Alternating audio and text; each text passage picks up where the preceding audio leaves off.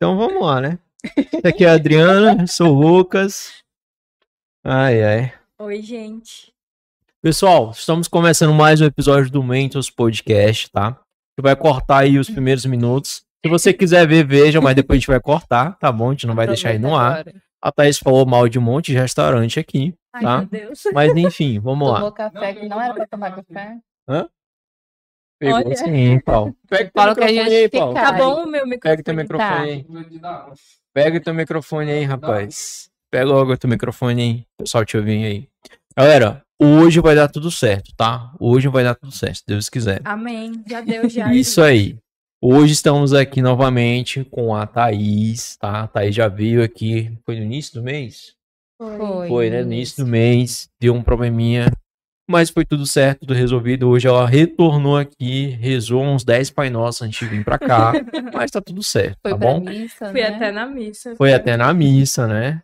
Inclusive, Thaís, a igreja lá que você vai, eu também já frequentei lá, Ah, dei é. catequese lá, falei pra você, né? Verdade, a Muito Nossa legal, né? de Fátima, muito boa aquela. Uhum. Agora, oficialmente, Thaís, seja bem-vindo. tá? Obrigada, gente. Boa tarde. Boa tarde. E aí, como começaremos? E aí, vamos começar do início, né? Quem é você? O que, que você faz? Tá solteiro ou não tá? Qual é o Tinder? Gente, eu ganhei a aliança da minha avó ontem, vocês acreditam? Ai, aliança que ela, que ela usou quando ela completou 25 anos de casada. Uhum. Só que eu não, não tenho noivo ainda, então Ó, tô à procura. Brincadeira. Quem mas sabe já vem agora, que a avó já deu o sinal. É, minha Né? tia falou que deve ser um sinal de que meu noivo tá chegando. Mas enfim, é, bom, eu sou jornalista, né? Muita gente conhece meu trabalho ali do Instagram, mas tudo começou mesmo no jornalismo, quando eu comecei a faculdade, logo pode continuar, normal. Pega. Deu um pequeno barulho aqui. Quando eu comecei a faculdade, logo eu entrei numa emissora de televisão e lá eu trabalhei três anos. Então, é, foi onde surgiu assim a minha paixão pelo entre- entretenimento, né? Porque eu produzia um programa de entretenimento. O programa que eu produzia, ele era um programa que tinha muitas viagens também, muitos quadros com restaurantes. Então, tem alguns restaurantes que eu até conheci por causa do, do meu trabalho, por exemplo, a Deleite. Antes da Deleite abrir a loja deles, quando era tudo em casa, Flávio Romualdo foi um dos restaurantes assim que eu conheci bem lá atrás.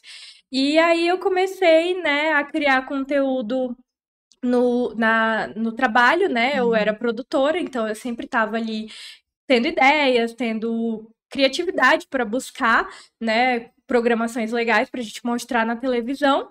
E aí, depois que eu saí da televisão, continuei, assim, com, com essa pegada mais de cultura, de, de viagem, de gastronomia, e comecei a publicar no meu Twitter dicas, assim, de restaurantes. Eu começava, mostrava muito hambúrguer, que eu sempre gostei de hambúrguer, então eu tava com uma meta, assim, de é, experimentar vários hambúrgueres na cidade.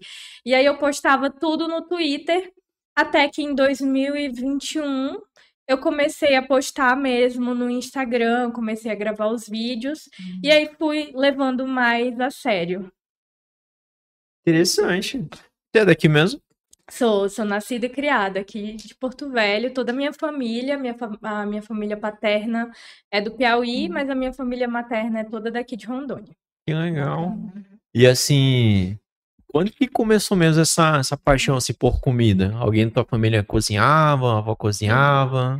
Então, a minha família, a gente sempre desde pequeno teve esse contato com a gastronomia, porque todo mundo gosta de cozinhar. A minha avó sempre gostou de cozinhar, então sempre ensinou para os filhos. A minha mãe cozinha maravilhosamente bem. E eu lembro, assim, que com oito anos de idade, eu fazia comida. Às vezes eu ficava sozinha em casa e me virava e, e cozinhava. Então, desde muito pequena, a gente teve esse contato com comida. E por todo mundo cozinhar muito bem, a gente sempre gostou de comer bem. Então, é, assim, a gente sempre foi muito criterioso com o restaurante, porque todo mundo sabe cozinhar. E lá em casa, minha mãe cozinha, meu padrasto, gente, ele cozinha muito bem, a minha irmã, todo mundo. Uhum. Todo mundo sabe fazer, assim, alguma coisa diferente, é bem Sim. legal. E aí, o, seu canal você vai divulgando nos restaurantes, mas você já pensou em, em casa mesmo ter um tempo de gravar você mesmo fazendo algum prato, experimental e, Aham. e divulgar? Eu tenho um quadro chamado Tá na Cozinha, que eu gravo algumas receitas. Ele tá um pouquinho desatualizado, porque cozinhar dá mais trabalho, né? Sim. E aí, quando você grava, você tem que ter ali um- uma dedicação exclusiva. Então, eu foquei no review, mas de vez em quando eu faço algumas coisas e posto no Instagram também. Eu acho que é um algo, algo diferente e ia ficar muito bacana pra quem te acompanha. É. Falar, ah, ela, ela entende de comida e também sabe fazer. Aham, E você até exatamente. faz curso também, né? Pra, pra poder passar pro pessoal, né? Se eu não me engano, eu acho que eu vi uma, uma sua divulgando um curso que você tava fazendo e fazendo as comidas, acompanhando ali o Aham. curso, né? É, eu, eu fiz um curso de gastronomia da Percursa, que é um curso online, na verdade eu ainda estou fazendo ele, e aí tem aula do, da Helena Riso, do Fogaça, do João. Sakamoto, assim, de vários chefes, e aí eles vão ensinando ali é, dicas, tem desde a parte teórica até a parte prática, e eu faço as oficinas do Diogo Sabião aí, mas eu faço mais para comer, assim, as oficinas do Diogo são muito legais, Uhum. Que ele dá muita dica, assim, ele ensina muita técnica. Então, você tem aquele contato ali com o chefe, né? Compartilhando de fato é, as experiências dele, enfim, os segredos dele. É isso aí, galera. Quem, ó, alguém já experimentou a tua comida? Já, meus Amigo. amigos, minha Pessoal, ó, família, fala aí nos comentários se a comida da Thaís é boa mesmo, tá? eu sou, eu, eu falo que eu sou cozinheira de um prato só. Eu gosto de fazer risoto de filé com gorgonzola e gosto de fazer o carbonara, o espaguete à carbonara. Então, sempre faço. É, a gente tem que marcar, hein? Que Olha aí, marcar. já vamos combinar Vamos já. marcar, vamos. Acabar o episódio. Vamos ali no mercado. Bora Mas lá. tá. É. É, tá experimentando, né? Tu junta muito essas coisas, né? Tá na cozinha ou tá experimentando, né? Então, isso foi assim. Começou com os meus seguidores fazendo zoeira, que eu, eu falei assim, gente, eu preciso de um, de um nome para os quadros que eu vou criar. E aí lá atrás eu criei é, uma caixinha de perguntas e pedi para eles colocarem sugestões. Falei qual, qual era cada quadro, né? O que que tar- teria em cada quadro e pedi para eles sugerirem. E aí eles colocaram, eu escolhi os melhores e fiz uma votação. Aí o que ganhou, tipo, esse tá experimentando foi. Gente, sério, foi o máximo. Mas foi uma ideia de uma seguidora que, que deu a dica lá e pegou. E se encaixou bem. É, eu, eu chego nos lugares aí o Foi pessoal muito legal, viu? É, algum dia tu planeja ter algum restaurante? Agora falamos meu sonho. Gente, eu tenho, assim, eu sou apaixonada por cozinha, por gastronomia. Hoje é, assim, eu cozinhar é um hobby, né? Mas eu tenho vontade, assim, antes de todo esse lance do Instagram, eu sempre tive vontade de ter um bistrozinho, assim, uma coisa bem intimista, com alguns pratos da culinária italiana, que é a minha culinária favorita. Então, sim, quem sabe um dia, né? Quem sabe um dia não, vai acontecer, né? É, vamos ver. E aí, mas qual foi- vai ser a, a cidade beneficiada?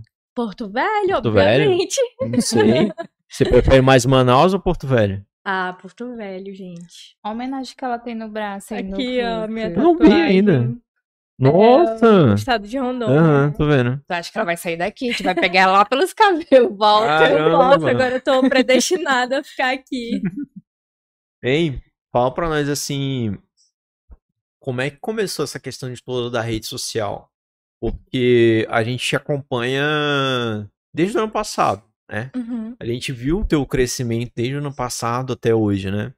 Mas como é que, o que que você fez assim que, tipo, despertou ali para as pessoas começarem a te seguir, te acompanhar e você começar a produzir mais conteúdos?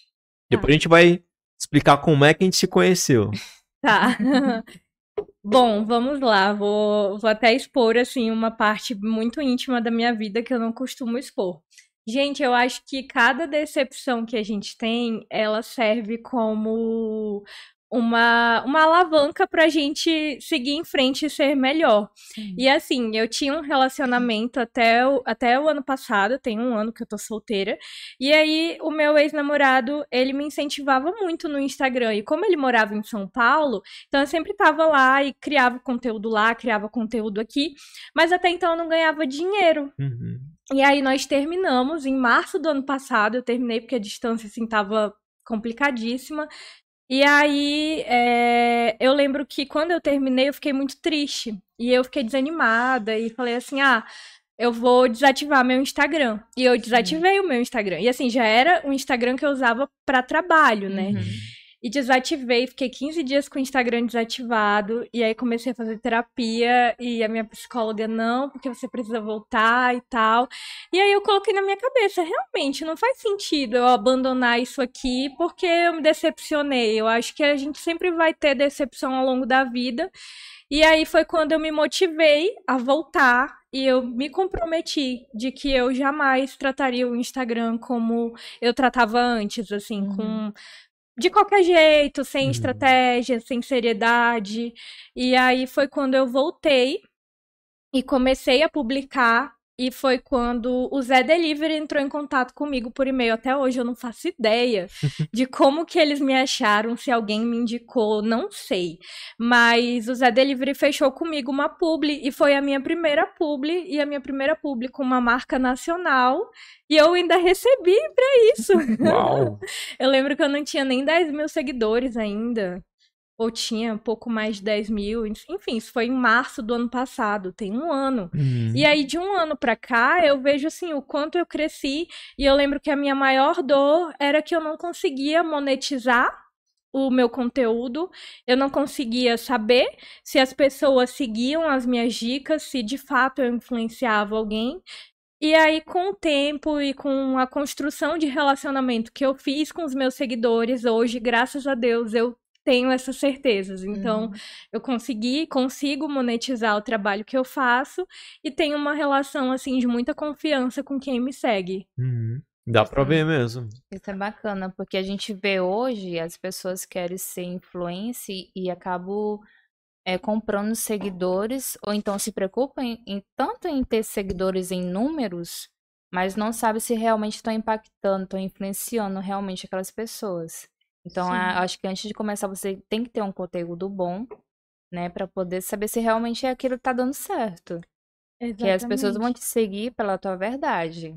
Sim, e, e assim, uma coisa que eu falo é que eu prefiro ter os meus 14 mil seguidores ali com muita qualidade, uhum. sabendo que eles vêm no meu privado pra gente conversar, sabendo que eles falam quando eles foram no restaurante, por causa de mim do que ter, por exemplo, 50 mil seguidores e não ter essa fidelidade, Sim. não impactar, né? Não ter esse relacionamento. Uhum. E eu me preocupo tanto com isso que, assim, é o, o principal norte dos trabalhos que eu faço ou não. Então, hoje eu consigo escolher as marcas uhum. que eu uhum. quero trabalhar e as que eu não vou trabalhar porque eu tenho muita responsabilidade com o meu conteúdo, sabe? De saber que as pessoas vão seguir o que eu falei e se elas se frustrarem, a culpa não é do restaurante, a culpa é minha que indiquei, entendeu? Grande é, responsabilidade, não, é, né? É, exatamente. Então a visão das pessoas, ela nunca vai ser de que o erro foi do restaurante. Às vezes elas vão pensar que o problema foi eu que indiquei, Sim. que indiquei um negócio que não era bom, que não era confiável. Então eu tenho muito cuidado, assim, com, com os parceiros que eu escolho justamente para não acontecer esse tipo de coisa. Já aconteceu assim de ter algum recebido ruim, né? já, já aconteceu. É, aconteceu uma única vez, eu recebi um produto e aí era um restaurante novo e tal. E eu falei pra moça, né? Eu experimentei, todo mundo lá em casa comeu. E assim, não foi só a minha opinião. Uhum. Então ninguém gostou, assim. E aí eu conversei com ela de forma muito delicada. Eu falei, olha, não, não gostei muito é, acho que isso aqui não estava legal. Expliquei o que, que poderia melhorar e pedi desculpas e me ofereci para pagar o valor do produto. Sim, sim. Só que ela falou: não, não precisa e tal. Foi bom você ter falado, porque aí isso ajuda a gente a melhorar. Mas é claro que eu falei assim, com cuidado, né? Sim. Porque uhum. eu acho que tudo é o modo que você fala também. Verdade. Então... Hum. por mais que tenha sido uma experiência ruim, não ser escrota ali, né, pra, pra É, e, e tem uma coisa assim que muita gente não sabe. Eu tenho um destaque lá no meu Instagram chamado Sinceridade. E uma coisa que muita gente não sabe é o seguinte, gente, eu não falo mal de restaurante nenhum publicamente. E isso já foi explicado assim nesse destaque, mas o que que eu digo? Eu sei que da mesma forma que eu posso te influenciar a conhecer um restaurante, eu posso te influ- influenciar a não ir num restaurante. E isso é um peso muito grande, até porque a gente não tá falando é, de qualquer coisa, a gente tá falando Uhum. de um negócio, de pessoas que estão por trás desse negócio. Então, eu já tive, assim, várias experiências ruins. De achar cabelo na comida, de pedido vir errado, de demorar, enfim, um monte de coisa que acontece de vez em quando. Uhum. E eu nunca fui pra internet pra, pra, pra reclamar, pra Sim. falar mal de nenhum restaurante. Então, Até pra eu- não fechar as portas também, né? Porque, assim, eu assim, acho vai que- que o restaurante ele tem alguma evolução lá na frente, abre um É, que outro modelo, vai- melhor, uma polêmica, entendeu? né? As pessoas comentar e girar um, um bafafá ali e prejudicar aquelas pessoas. Exatamente. E aí eu prefiro não, não falar. Claro que quando os meus seguidores vêm no privado pedindo a minha opinião sobre algum restaurante, eu falo. Mas eu usar a minha rede social pra falar, pra reclamar, eu prefiro não usar. Eu Uhum. acho que é melhor eu impactar pro bem do que pro mal, sabe? Sim. Assim, pra prejudicar de certa forma alguém. E às vezes também a experiência que a gente teve em um local, a outra pessoa vai ter outra totalmente Exatamente, diferente. Exatamente. exatamente. Gente, porque existem dias e dias. Mexer com comida, comida é algo muito perecível. Não é É. sempre. Uhum. E eu entendo muito o lado dos empreendedores, porque eu tô todo dia conversando com eles. E assim, mexer com comida, mexer com funcionário, tudo envolve muita dedicação, mas nem Sim. sempre tudo sai perfeito. Eu fui agora em São Paulo num restaurante que tem, sei lá, 80 anos o restaurante, uma cantina italiana, e a gente chegou lá, a gente pediu uma sobremesa, a sobremesa tava azeda. E tudo bem, acontece. A gente falou pro garçom, o garçom trouxe outra e foi resolvido. Mas assim, até os grandes restaurantes, eles estão sujeitos a erros. Sim. E eu acho que a gente é humano, a gente precisa entender o lado do outro. É claro que se você foi num restaurante duas, três vezes e teve uma experiência ruim, aí ok, não dá pra dar a chance porque você sabe que é ruim. Sim. Mas uma vez só, pode, você pode ter dado azar, pode ter sido Uhum. num dia que não tava bom, isso acontece. Verdade. O garçom não deu aquele atendimento top e tal, acontece mesmo. Exatamente, é. Tudo faz parte, infelizmente. E aqui, você acha que tem muitos restaurantes bons aqui pra frequentar em Porto Velho? Eu acho que a culinária de Rondônia, a culinária do norte, ela é uma culinária maravilhosa, assim, a gente tem uma riqueza de sabores muito grande, né? É, os nossos ingredientes, o tacacá, o tucupi, o jambu, né, o tambaqui, enfim, in- os ingredientes regionais, eles são muito bons e eles podem ser trabalhados de diversas formas, assim, eu acho que Sim. aqui em Porto Velho tem, sim, bons restaurantes e tem potencial para abrir outros restaurantes ainda Uhum. melhores. Assim, eu, eu olho para o cenário, eu vejo que tem muita gente investindo na cidade. E isso é muito legal, porque antigamente tinham coisas que a gente precisava viajar para a gente ter Uhum, acesso, a exatamente. gente não conseguia ver aqui, né? E hoje em dia não, hoje a gente já tem Chegou muita diversidade, né? é muita novidade. É, eu me lamento por ter que viajar pra ir na Starbucks, cara. eu lamento isso. Verdade. Starbucks, o Outback, Coco Bambu, né? Coco Todo mundo Bambu. fala que Coco queria me dar tivesse. pelo menos aí em Manaus, né? É, Starbucks É, acho que só tem em. Brasília, eu acho. Mais, mais perto. é Não sei verdade. se em Cuiabá tem, eu acho que não. É, mas o Starbucks é A muito última bom. vez eu não consegui, a fila tava tão grande. Sério?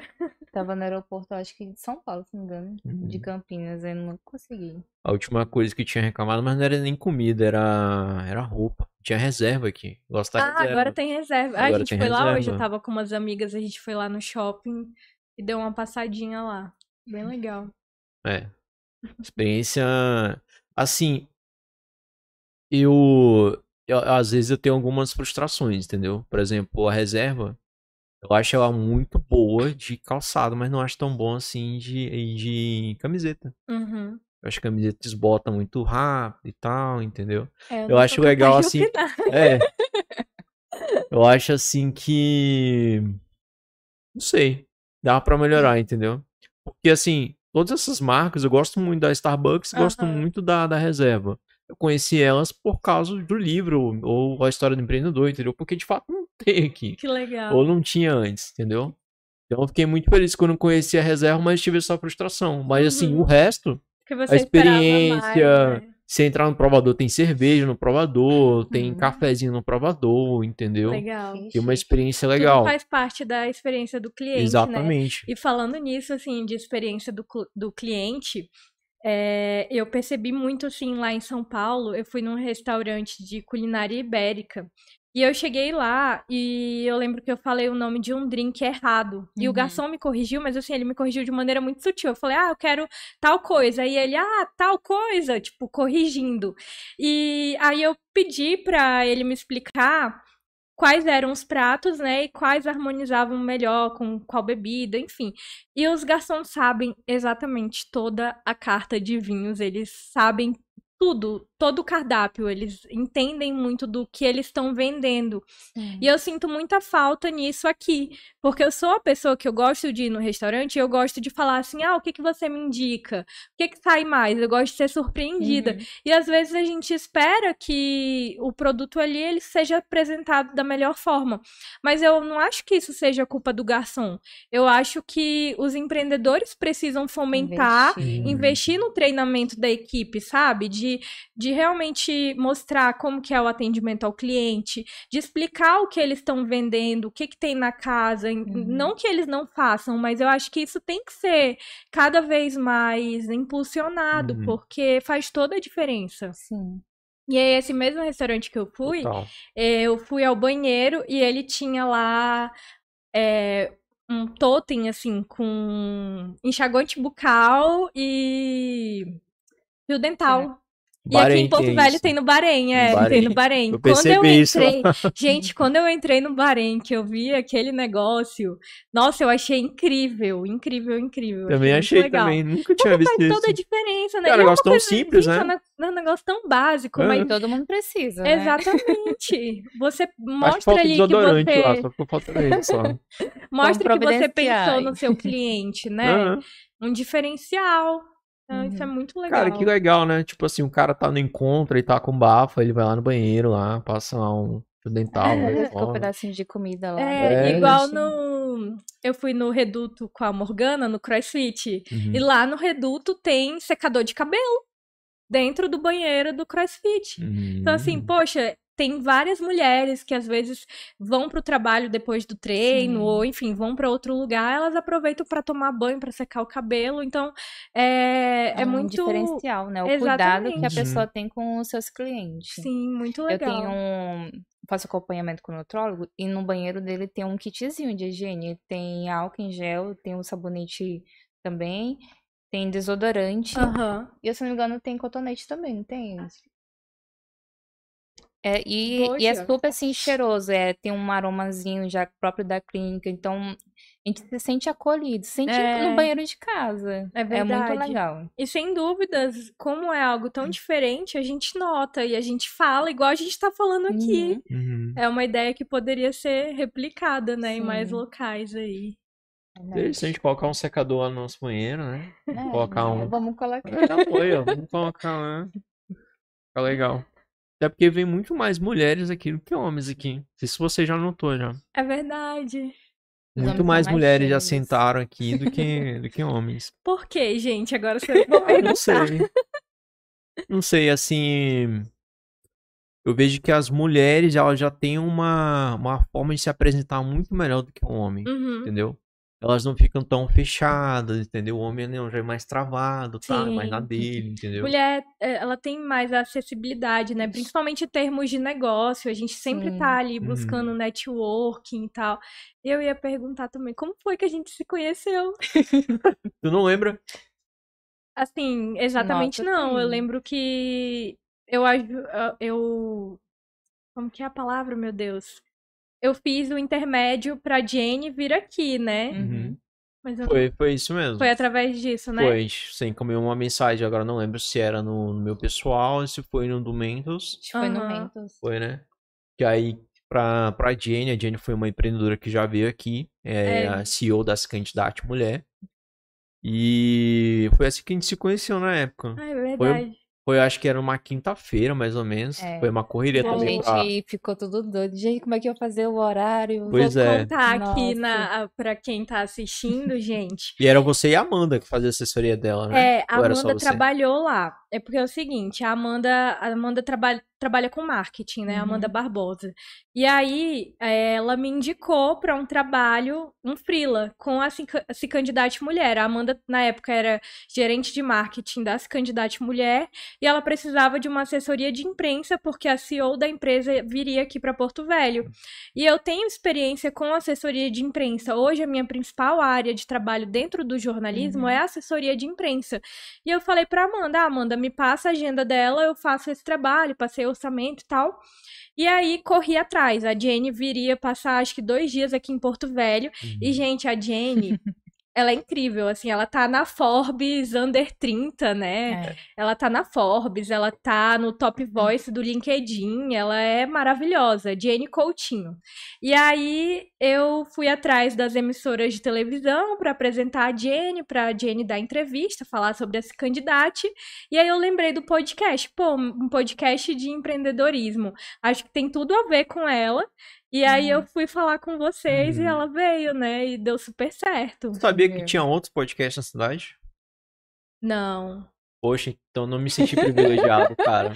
Não, assim, tipo, eu, eu sabia de vocês, É. entendeu? De vocês eu sabia porque eu já tinha visto algumas pessoas que participaram. Sim, sim. Cara, pra nós foi um privilégio, assim, ter a Jenny aqui, ter ela, ter a Isa, ter a, a Mona, ter o CH. Foi Aham. um privilégio, ó. Ainda mais pra Foi. mim, ainda mais que eu gosto muito do tema, né? De startup, de negócio e Uhum. tal. Que aí era muito mais específico ainda, né? Ia estar aqui Sim. com uma CEO, ia estar aqui com os mentores mesmo, entendeu? Inclusive hoje Uhum. eles estão num evento lá da Bossa Nova, né? Estão participando lá. Então pra mim foi um privilégio receber elas aqui, Legal. entendeu?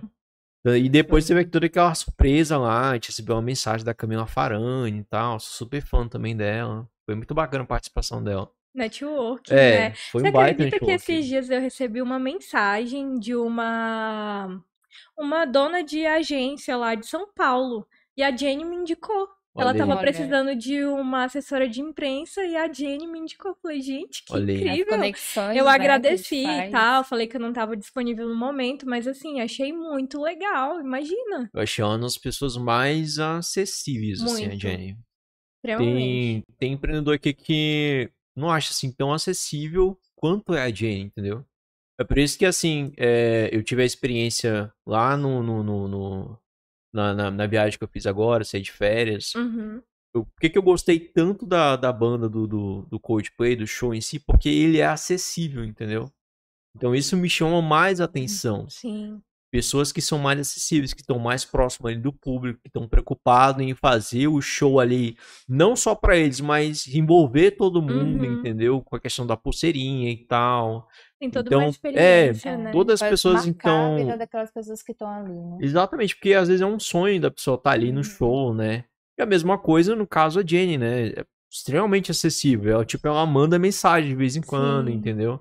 Tinha uma outra amiga que nossa que participava aqui do podcast, que mandou pra ela os vinhos, assim, da, que tem no mercado, que a Jenny gosta, que a Jenny não Olha é só. aquela pessoa, assim, consome um vinho caro, uma coisa cara. Cara, a...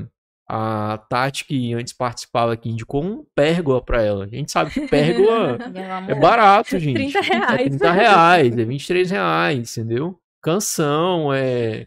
Enfim, vinho barato. E ela se amarra, ela, entendeu? Amor. Ela amou o Pergo. Você nem se tem lá em São vinho Paulo. doce. Ah, é vinho doce. O Extremamente melhor doce. são esses vinhos de, de mesa e vinho do Porto também é, É. muito bom.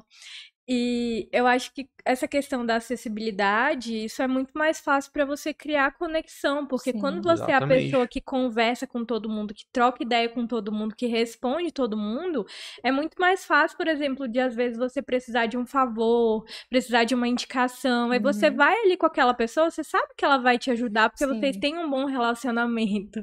Exatamente. Gente, eu falo que, assim, na, na minha vida, eu tenho muito o lema de ser simpática, sabe? Porque a gente nunca sabe o dia de Uhum. amanhã. Verdade. Então, eu tento ao máximo, assim, ser simpática, tratar as pessoas bem, é, retribuir os favores que elas me fazem, Uhum. ser grata pelos favores que elas me, me fazem, porque a gente não sabe o dia de amanhã, Uhum. né? Então, Exatamente. Eu já tenho um lema que todos os médicos que eu vou, eu já faço amizade com a secretária. Por causa do trabalho, né? Ah, agora você falou Gente. de secretária. Tinha uma. Gente, se vocês estiverem assistindo, comentem aí, deixem um recado pra gente. Vou postar aqui também de novo no Instagram. Esqueci de postar, mas pode continuar aí. Tava falando do garçom, do né? garçom. Pois é, aí quando o Papa Sonis abriu, ele ficava muito lotado. E eu sempre gostei, assim, de ir lá. E aí eu lembro que eu conheci o garçom, fiz amizade com o garçom, troquei telefone com ele. Aí toda vez que eu ia, eu falava: Ó, eu e as minhas amigas, a gente tá indo, consegue uma mesa pra gente? E ele conseguia, era super legal. Então, assim, você é, ter amizade com pessoas de todos os ciclos, saber transitar Uhum. nos ambientes que você anda, eu acho que isso é super importante É também. essencial na nossa vida. Aham, Cria um network, né? Uhum. com certeza. Ainda mais no seu caso, fazer network com o, o gerente ou o garçom é primordial. Gente, tudo é networking. E falando de garçom, eu tenho facilidade no strike. Eu já até decorei. Tem o Gabriel. Sério? Eu, na mesa já ele tava lá longe. Gabriel, vem aqui. E Gabriel, eles são todo uma- um amor de pessoa, todos Aham. eles. Eu eu acho que é um atendimento impecável lá No strike, no né? strike. Tem lugares aqui em Porto Velho que a gente, assim, dá como referência. O Strike é um. A Bartô, gente, pra mim a Bartô tem o melhor atendimento. Sério? Melhor atendimento de Porto Velho é na Bartô. E aí eles dão E- aquela, aquela opção que você chega lá, qual o drink que você sugere? Então eles conhecem tudo. Conhecem. Conhecem demais, assim, o Léo. Inclusive, o Léo é uma pessoa legal pra vir aqui, que é o dono lá. Ele é muito gente boa e o Léo tem uma visão empreendedora, assim, muito bacana. E a Bartô a gente vê, é excelência. Esses dias eu fui lá, levei umas seguidoras lá pra jantar comigo e aproveitei pra conhecer a cozinha, conhecer o depósito dele. Gente, Uhum. impecável. Tudo assim, bem Eu só conheci o rapaz que fez a pintura lá do local, que foi o PP. Eu Ah, o vi aqui. PP. O PP é muito gente boa Mas a também. Bartô ainda não conheço, não. Tem que De hamburgueria, qual que você recomenda, com exceção da Bartô? Olha, Cabana eu gosto muito. A- o Bera é maravilhoso também. Vila Burger, que tem Smash, é uma delícia.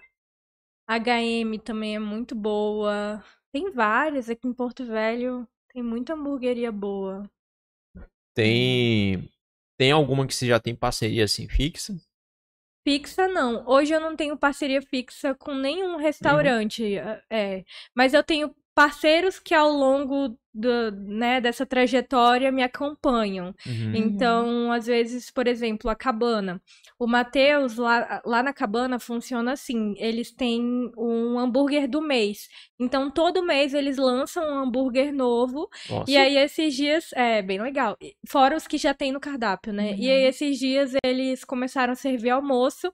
E toda semana também com pratos diferentes. Aí, o Matheus, sempre que ele vai fazer alguma novidade, ele me manda mensagem e fala: ah, vamos fechar um vídeo e tal, uma divulgação. E a gente faz constantemente. A Bacana. Bartô, quando os meninos vão fazer alguma ação, de alguma data especial também. É muito legal, assim, quando a gente cria conexão a ponto de eles valorizarem o trabalho e quererem ali você sempre por perto. Te Então, tem como referência. né? é, hoje, graças a Deus, assim, isso acontece. Mas tem algum deles que é recorrente contigo, parceria, tirando esse? Esses, é, Bartô, Caba- Sempre, né? Cabana, sempre. Tipo assim, todo mês tem estão ali te Ah, chamando. sempre tem. É, e, e geralmente tem também vantagem para os meus seguidores. Agora não- a gente tá sem na Bartô, mas antes tinha. Meus seguidores ganhavam um morrito. Aí tu chegava Olha. lá, tu falava que tu me segue, aí tu ganhava um morrito. Tem alguns Bacana. restaurantes que a gente tem ainda descontos. Hum. Eu vou só te seguir agora só pra isso. Tem que olhar, tem nos meus destaques lá. Ah, O sim. grego, por exemplo. é, Tem meus um acho que seguidores só ganham. posta assim o cupom, né? É, no grego, os meus seguidores ganham 50% na entrada. Opa. Olha aí. Lá. É, O restaurante agora falar consegue. O restaurante, é, uma pessoa... É. Se não tiver, a gente vai fazer com que eles coloquem. Aconteceu uma coisa muito engraçada uma vez. Porque, assim, o que as pessoas não sabem é que eu não divulgo só o que eu sou paga pra divulgar. Uhum. Então, se eu vou num restaurante e eu gostei e eu tive uma boa experiência, eu posto lá, marco. E ok. E eu não deixo de indicar só porque eu não recebo nada. E aí, é, tem um restaurante que eu sempre falei dele e já fiz alguns posts, já postei muito lá, mas assim, nunca ganhei um real, gente. Nunca ganhei um prato de comida. e aí, esses tempos, uma amiga foi pedir no iFood e ela começou a ter problema. E aí o- ela mandou no chat do restaurante: Poxa, vê aí, eu sou seguidora da Thais Botelho. Aí o restaurante respondeu: Não sabemos quem é essa. Meu Deus, cara. Foi muito engraçado. Ai, ai. Não, mas agora vai saber. Por Ai, gente, tô muito Tem- mas tem algum ainda que você ainda não trabalhou da cidade que você sonha em trabalhar? Tem vários. Tem vários. Qual? Pode citar? Olha, eu nunca fiz nenhum trabalho com bacará. E os donos do bacará abriram um Arigó agora, né? Uhum. Ah, é dele? San Genaro, que o dono da San Genaro é dono da Boníssimo, também nunca Hum. fiz nada. Estagiário, inclusive, é teu restaurante favorito, né? Não, não o meu favorito, mas eu gosto muito de lá. O Oca Wine também. Uhum. Tem vários. Ixi, gente, tem vários. O Alkaline não fechou com o Chico. Ainda não, acredita. acredita? Vamos já marcar aqui Acredita? o Diego, né? Diego, Diego. Diego Gilson, alô. É, vamos já marcar com Vamos ele. marcar. Porque eu pensei que Pois é. tinha feito lá, porque tu apareceu você e a Morgana lá em alguma coisa. Que... Tava tendo Não, lá. é, eles me chamaram uma vez para um jantar, né, harmonizado com alguns influenciadores e aí eu fui. E pouco tempo depois eles fizeram um evento, só que eu gosto do Okawine, é um Uhum. lugar que eu frequento. E aí eu fui com a Morgana, mas assim, a gente pagou a nossa conta, que inclusive não foi barata não.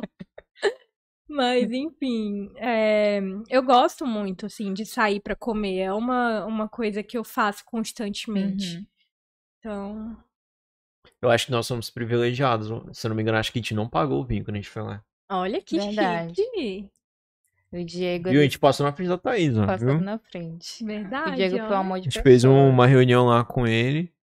E aí ele explicando, né, sobre os vinhos e tal. Ele ofereceu um vinho rosé. Cara, uma delícia. delícia. Muito bom. Ficou lá e jantou ainda. Eles Ela não toma vinho. bastante vinho. Bastante. E assim, é, que nem você tava falando anteriormente, o, a, a importância do garçom, né? Mas no caso ali não era o garçom, era o próprio Diego mesmo. Uhum. Mas assim, os garçons também conheciam a carta de vinhos, o Sim. cardápio, entendeu? E sabia que, que ia harmonizar a comida com vinho. E ele deu uma aula também, né? Ele deu uma aula naquele dia lá. Que, que cada vinho combinava com a comida, assim, No é algo muito interessante. como eles são uma enoteca, então é primordial que os garçons eles saibam, né, Exatamente. oferecer ali o vinho conforme o prato. E isso acontece muito.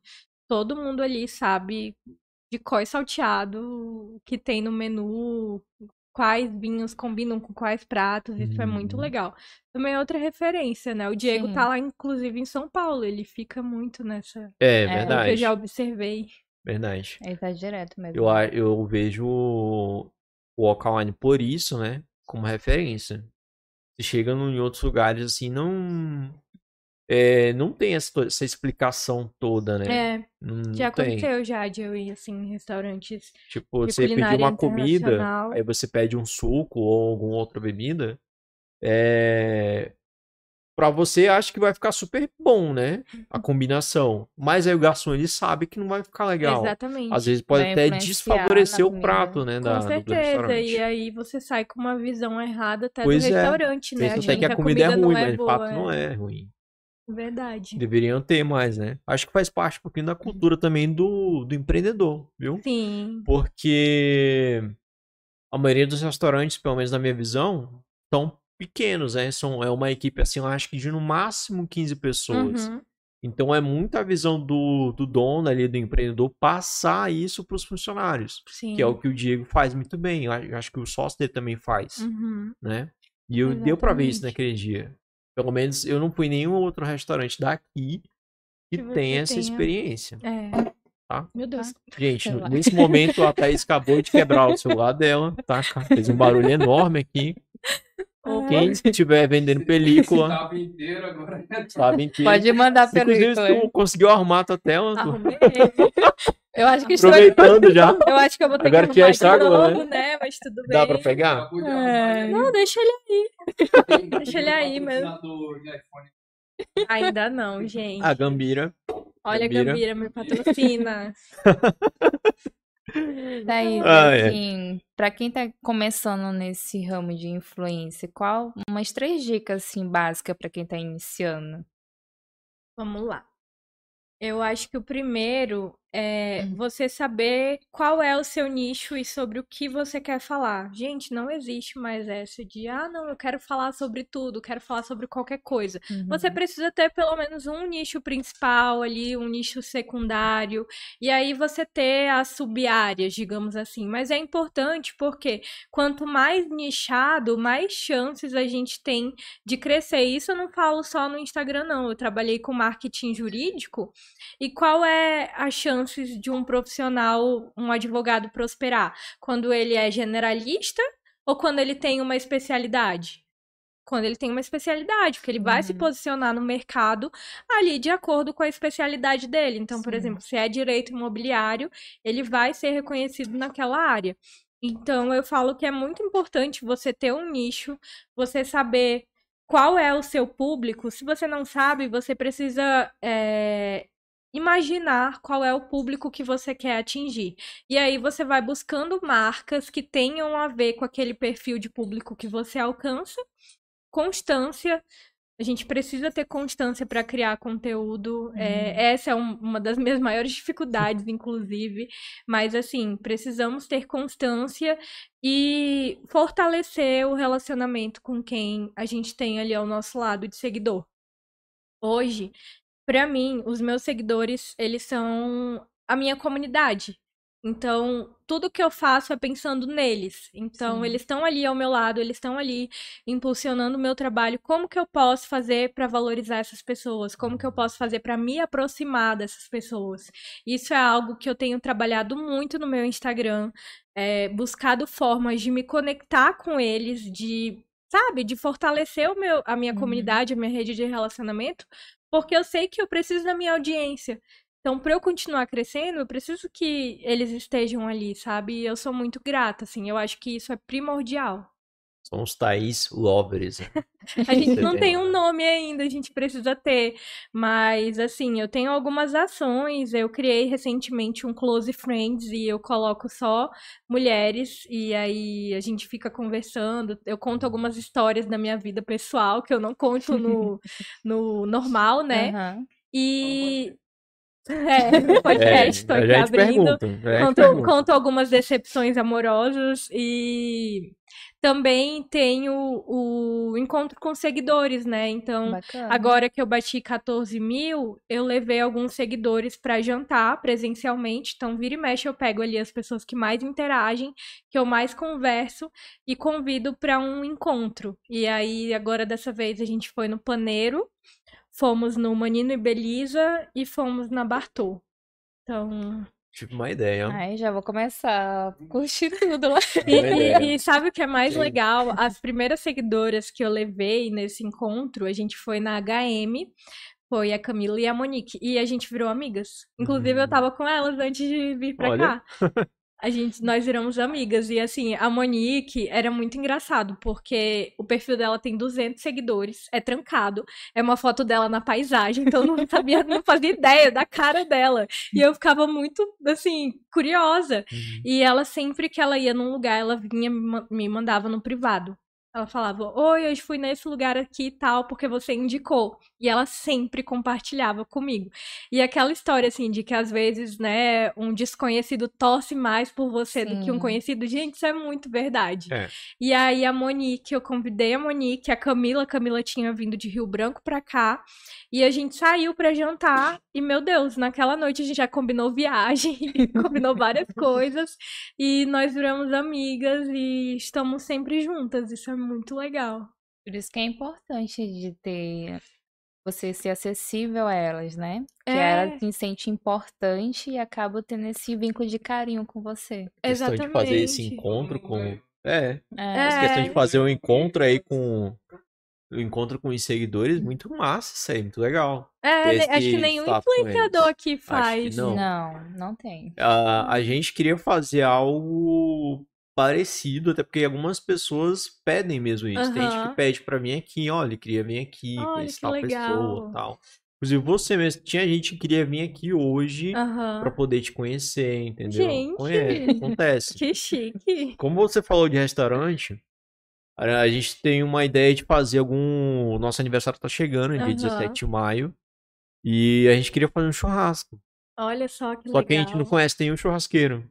Gente, tem um super restaurante famoso aí que que faz eu, churrasco. eu sempre vejo o povo marcando ele, que é o churrasqueiro das estrelas. Acho, Olha aí. inclusive, o nome o Ah, máximo. poderia fazer esse, chamar ele, fazer um Aham. churrasco, fazer um podcast com ele e chamar Legal. pessoas pra assistirem, Bem legal. né? É, É ter um tato assim com pessoas que nos seguem também. Sim.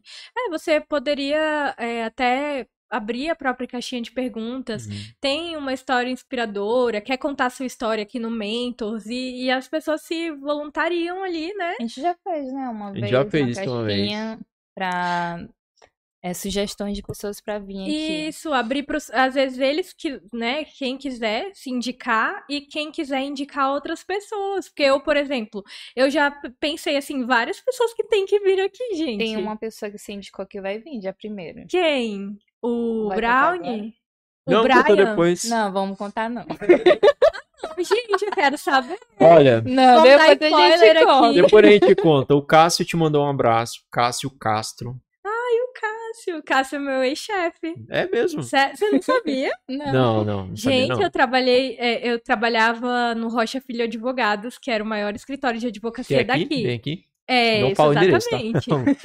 Exatamente. E aí eu trabalhava lá no marketing. Trabalhei quase três anos no marketing do Rocha Filho. E é, fazia marketing jurídico, né? Toda a parte de comunicação institucional do escritório. E o Cássio, ele tem uma agência de marketing jurídico, que é a Norte. Uhum. E ele me convidou É para entrar verdade. nessa agência. E eu entrei na Norte e a gente atendia uns oito escritórios de advocacia aqui de Rondônia. Tinha associação dos procuradores, tinha vários clientes. Eu saí da Norte no final do ano passado.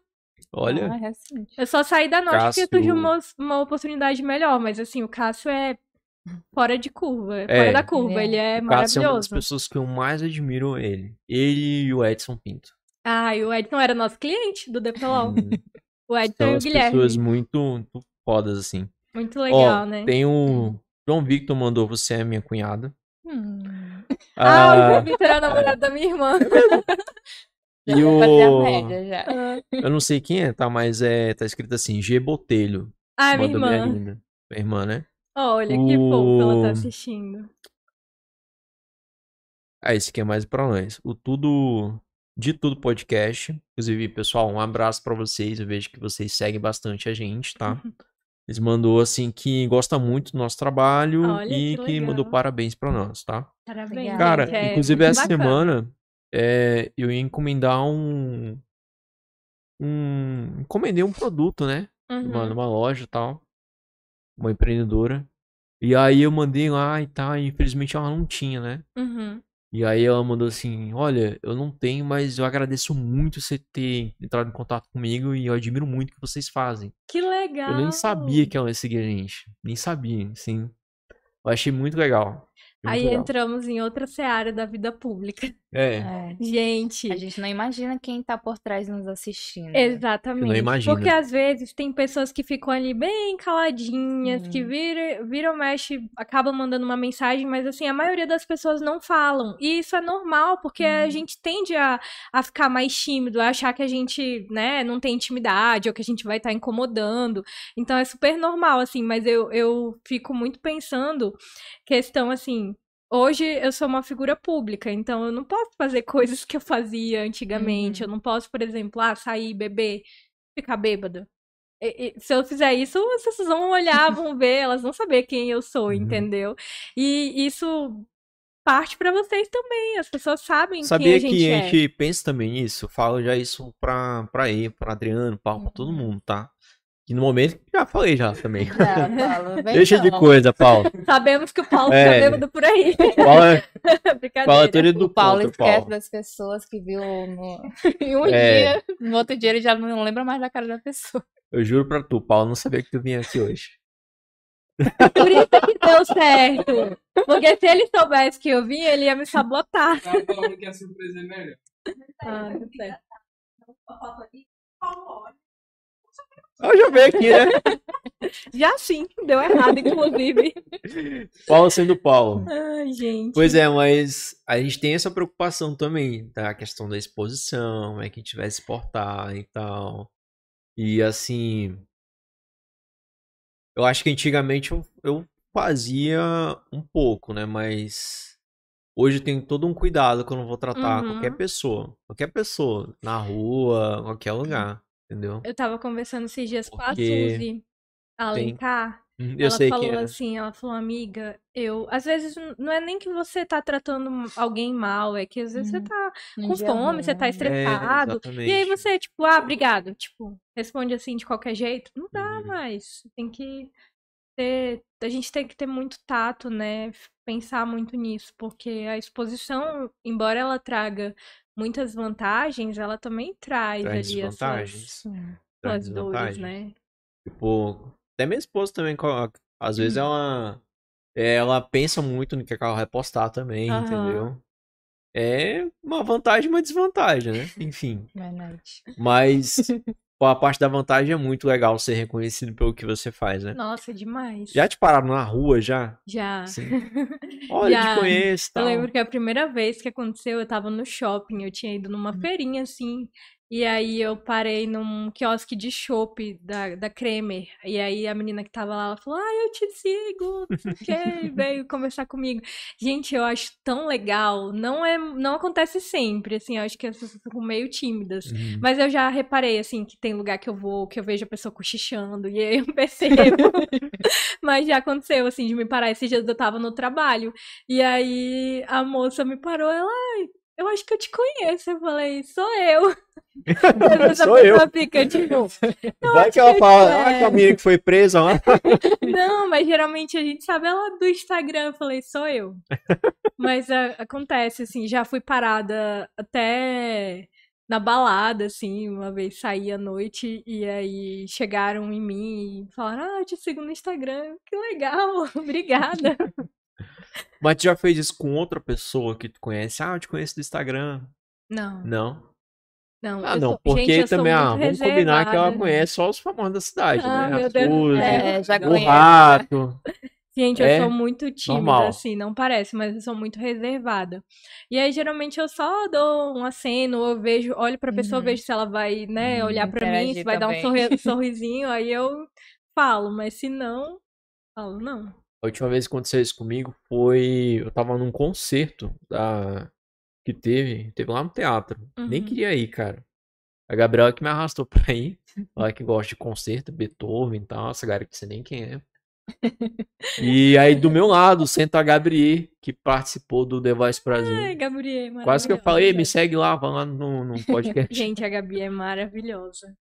E sabe o que eu acho mais legal? Não sei se vocês têm essa Hum. impressão, mas Porto Velho é uma cidade muito pequena. É. E aqui, assim, é muito fácil você conhecer as pessoas.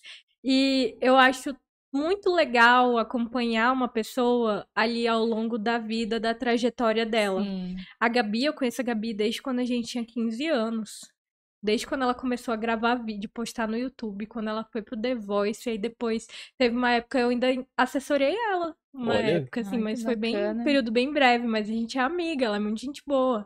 E aí, assim, hoje tá aí super reconhecida, faz um trabalho muito legal. Acho que Verdade. eu acho que isso é muito satisfatório, sabe? A gente, né, ver ali a evolução das pessoas, o sucesso delas. Tá. Você quer água O mais? vê a Thaís por aí, pode falar com ela. É, vê a Gente, por por, aí. favor, falem comigo. Eu sou legal. Ei, vamos lá. Qual é a culinária melhor? Daqui ou de Manaus? De Rio Branco. Caramba, foi outro totalmente Agora diferente. Não, gente, mas assim, é, a culinária de Rio Branco, eu tenho a Camila, minha amiga, ela é de Rio Branco, né? E a gente conversa muito, porque eu, eu gosto do Acre, eu já fui algumas vezes pra lá, tem uns três anos que eu não vou, mas eu já saí daqui pra ir pra festival de gastronomia lá no Acre. A comida do Acre é muito boa. E a de Manaus também é muito boa, mas eu ainda não comi a comida de Belém, eu tenho vontade de Hum. provar. Então, só que assim, a culinária do norte é impecável, né? Norte e Nordeste, a comida é muito boa. Tem algum lugar especial que você indicaria pra ir lá no Acre? No Acre, nossa, eu não sei, porque faz tempo que eu não vou lá. Tô querendo ir na Semana Santa agora, e Hum. quando eu for lá eu indico pra vocês. Beleza. Não e sei. Manaus? Manaus tem, é, tem um chefe lá de Manaus que é o Felipe Scheidler. Ele tem um restaurante chamado Tambaqui, não, Tambaqui de Banda não é, acho que é Amazônico. Não lembro agora o nome do restaurante dele, mas ele abriu em, Ma- em São Paulo também. O restaurante dele, ele é super famoso e a comida do restaurante dele é muito boa. Tem o Caxiri, que é do lado do Teatro Amazonas. Tem o tambaqui de banda, que é mais simples também, mas tem um Uhum. tambaqui assado muito bom. A culinária de Manaus, assim, é muito rica. Tem muito restaurante lá. Muito E o mesmo. bom é que aí mistura, né? A planta, as ervas, tudo. Eles não têm medo de, de usar o da Amazônia Sim. mesmo e, temperar a comida. Quem faz muito isso aqui é o Diogo Sabião. O Diogo tem, assim, risoto... Não, risoto não. Arroz negro de tucupi. é, ravioli recheado com, é, com tucupi, com jambu. Enfim, ele faz uns pratos, assim, bem, bem diferentes com Hum. ingredientes da culinária amazônica. Não é o chefe, o Diogo Sabião? Ele foi pro Mestre do Sabor. Ele é daqui de Porto Velho. Gente, vocês têm que fazer. Têm culi- Ele tem oficina de culinária. Vocês têm que fazer a oficina Olha. dele. É muito legal. E chamar ele pra vir aqui também. Ele. Tá, que eu tava entendendo que era de É que eu tava Manaus. falando de Manaus. Ah, né? calma. Gente, foi É mal. Ele é daqui, é né? daqui. É, eu tava, Ah, comecei sim. falando de Manaus e aí falei daqui. O Diogo Sabião, ele faz isso. Vamos muito. chamar Foi mal, ele. gente. É porque eu falo muitas coisas. Verdade, olha. Falo muitas coisas ao tem- mesmo tempo. De culinária assim mesmo, não tem ninguém que veio aqui, né? Veio de Não. quem faz doce, né? É. Faz bolo, mas culinária, assim, não comida veio. mesmo, não, né? É, a gente tem o Diogo, né? Que, que hoje o Diogo ele não tem mais restaurante. Ele, ele era dono do Jarude, que era de culinária árabe. Mas ele abraçou a culinária amazônica depois que ele foi pro Mestre do Sabor. E aí ele dá oficina de várias, várias culinárias. do Sabor. Lá da Globo, o programa da Acho eu Globo. E aí Hum. ele dá oficina de várias culinárias. é, e tem uma oficina amazônica que é muito boa. Ele já saiu daqui para ir para vários festivais de gastronomia para representar, né, Rondônia. E tem o Dante, que tem o restaurante. Gente, deu um branco agora no nome do restaurante dele, que é ali na, lá em Candeias do Jamari. Na ah, acho que Marina. eu sei qual é. É uns que tem uns pratos bem bonitos, É, as fotos. é o. Esqueci o nome do restaurante. Cara, eu esqueci também, Deu um branco agora. mas eu sei qual é. Tô tentando lembrar. É Jatobá, não? Jatobá. É, né? Jatobá. Exatamente. Cara, só tu come assim, quer comer só pela foto, é, eu ainda não que é fui lá. lindo. Tô falando, ainda tem muito lugar que eu não conheço. Uhum. Que é lindo mesmo a apresentação que eles fazem. Uhum. E Uhum. tem algum restaurante que você quer que tenha aqui? Você gostaria que ti- tivesse aqui?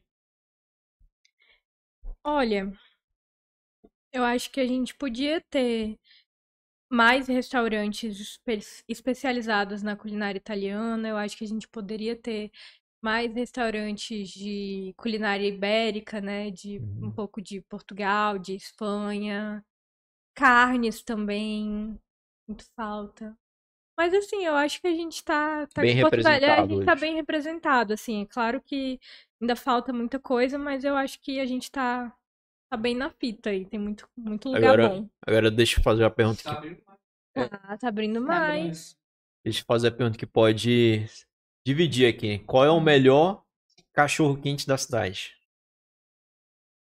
O melhor cachorro quente da cidade. Que Vale tem da mãe. aquele que tem purê, que tem batata palha. Nossa, eu Mais lembro, completo. assim, Mais gente, completo. eu lembro tanto daquele cachorro quente que tinha ali na estra- nas Três Caixas d'Água. Vocês lembram? da- lá na Hum. frente? Sim, né? Eu morava ali do lado do quintal, na Vila Militar. E aí, todo domingo à noite, eu ia lá na Praça das Três Caixas d'Água comprar aquele cachorro quente. e o tiozinho já até me conhecia. Não sei que fim levou aquele cachorro quente, mas assim, era maravilhoso. Cachorro quente não tenho muito hábito de comer. Eu ia muito no salsichão, já comi do quicão, mas também não sei. Acho que é muita responsabilidade dizer qual é o melhor.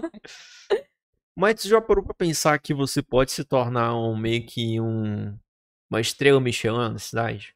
Tipo, um lugar que você foi, que você indica, é um lugar assim que tem, vamos supor, um 80% de chance de ser sucesso a experiência lá. Que chique. Então, eu tenho alguns planos aí que a Amanda, inclusive, tá me ajudando nisso. Manda é esperta, cara. É, a Amanda é. Não, a cabeça da Amanda, né? tem Ela pensa mais por assim, todos bem nós. Tô pensando agora, ela já pensou antes. É, inclusive, a, a- quando eu fui lá conversar com a Carol Belotto, que tem um café, a Carol falou: ah, tem que ter um selo Thaís aqui em cada restaurante. Exatamente, é isso que eu tô falando. Que nem o, o- Só que eu tô me resumindo com a estrela Aham. Michelin, né? Inclusive, tu já foi em algum que tem estrela Michelin? Não que eu lembro, mas eu acho que não, Acho que sabia? não, só os da Veja, Gente, né? Que eu ainda tem não, Red Bull, é, né? eu ainda não estou nesse poder aquisitivo, mas assim, a gente tá trabalhando pra isso. Vamos chegar lá. Estamos trabalhando pra isso. O, o Terraço Talha, tem estrela ele? Eu não? acho que não, Acho tá? que não, né? Vai lá deixar o dinheiro da feira do mês. Soube que eu não, não fui lá, né? Não deu pra ir lá. Acho que isso foi o rolê. final divino. Gente, um ingresso do Coldplay lá naquele Gente, restaurante. o, o Lucas foi viajar e ele não comprou nada.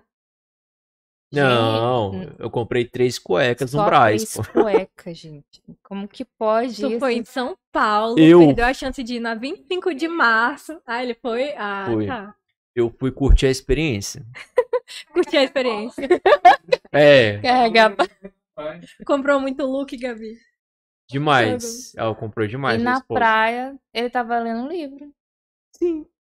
Ele é culto, ele não assiste Big Brother, ele só Não. lê um livro. Não. Não mesmo. E eu fiquei puto Só quando faltou ele estar acabou meu tomando livro. chá gelado. Só. Eu fiquei puto quando acabou meu livro. Falei, pronto, agora eu vou ter que conversar com as pessoas Ai, agora. Deus.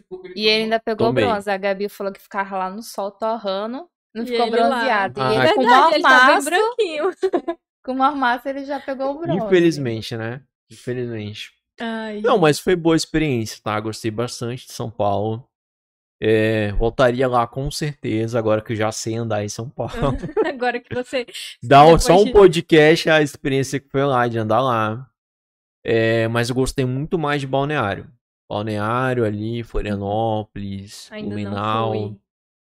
Ah, inclusive, eu cheguei a comer mais em, em Florianópolis, Balneário. Balneário, do que em São Paulo. São Paulo, o rolê mesmo foi pra ir pro show. né? Sim, Só isso já foi, foi muito legal. bem humilde lá Mas, do Coldplay. É, bem humilde. Mas teve um, um lugar lá que a gente foi, é, Laguapa, que é da Paola, é Carrossel ou Carrossel? Carocela. Carrossela. É o de empanadas? É, Esse? cara, Uma muito delícia, legal. né? Muito simples, sabe? Legal. Muito caseiro. E, e Uhum. lá mesmo tem um, um escrito lá que eu acho bem legal na parede. Que tá escrito bem assim, é tipo, não estranhe, realmente é queimado mesmo. E vem empa- meio queimadinho empanado. Sim. Aí tem a cerveja artesanal e tal. A Cara, uma empanada experiência bem legal. Né? Ele foi Nossa, pra comer nas férias. Fui pra comer.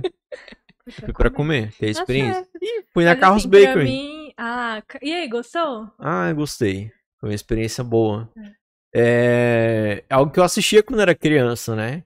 Tem uma você- afetividade, é, assim, com. Isso é muito legal, né? Uhum. Quando a gente prova algo ali que a gente viu, que a gente, Uhum. né, cresceu ali vendo. Uhum. Tipo o negócio do Harry Potter, né? Que na Disney tem toda aquela questão lúdica da, dos amendoins lá, da Sim. cerveja. A gente foi também no restaurante assim do Harry Potter, não Aham. lembro agora. Canoa quebrada? Que é isso, né? Vassoura quebrada. Canoa quebrada. Mas dava um bom Canoa nome, né? quebrada. Muito bom. Mas dava um bom nome. Fazer um canoa quebrada do Harry Potter aqui. Faria mais sentido. Mas foi legal também. Legal. Agora, em Balneário, foi a experiência marcante, foi lá. Comeu melhor, né? Sim, lá a gente foi em dois bistrô. Um deles é Uhum. o Uca Bistrô e o outro é o Boa de Cerejeira. Bonito. Bonito Simples, mas melhor refeição que a gente já fez na vida. E a gente seguia exatamente tua dica, né? Ah, não pede, tipo, o que tá no cardápio, pede pra recomendar, né? Então pedia tudo pra Gente, isso é recomendar, muito legal. entendeu? E, e assim, eu, eu vejo que tem muita gente que às vezes tem receio, ah, que fala, ah, eu não gosto de tal coisa. Eu era essa pessoa. Eu era a pessoa que eu ia eh, com os meus pais no buffet e eu colocava feijão, arroz, frango, batata frita e salada. Mentira, salada eu nem colocava. Eu colocava, eu colocava só o resto. E aí era só aquilo que eu comia. E o prato da minha mãe sempre foi assim, muito diversificado. Ela pegava de tudo um pouco e falava: Não, isso aí eu como em casa. Se eu venho no restaurante, eu venho pra, venho pra comer algo diferente. E aí eu levo isso pra vida, assim. É claro que tem coisas que eu não como, que eu não gosto, mas eu tento não torcer tanto o nariz, porque eu descobri que tem coisas que não é que a gente não gosta, é que a gente nunca comeu feito de uma forma boa.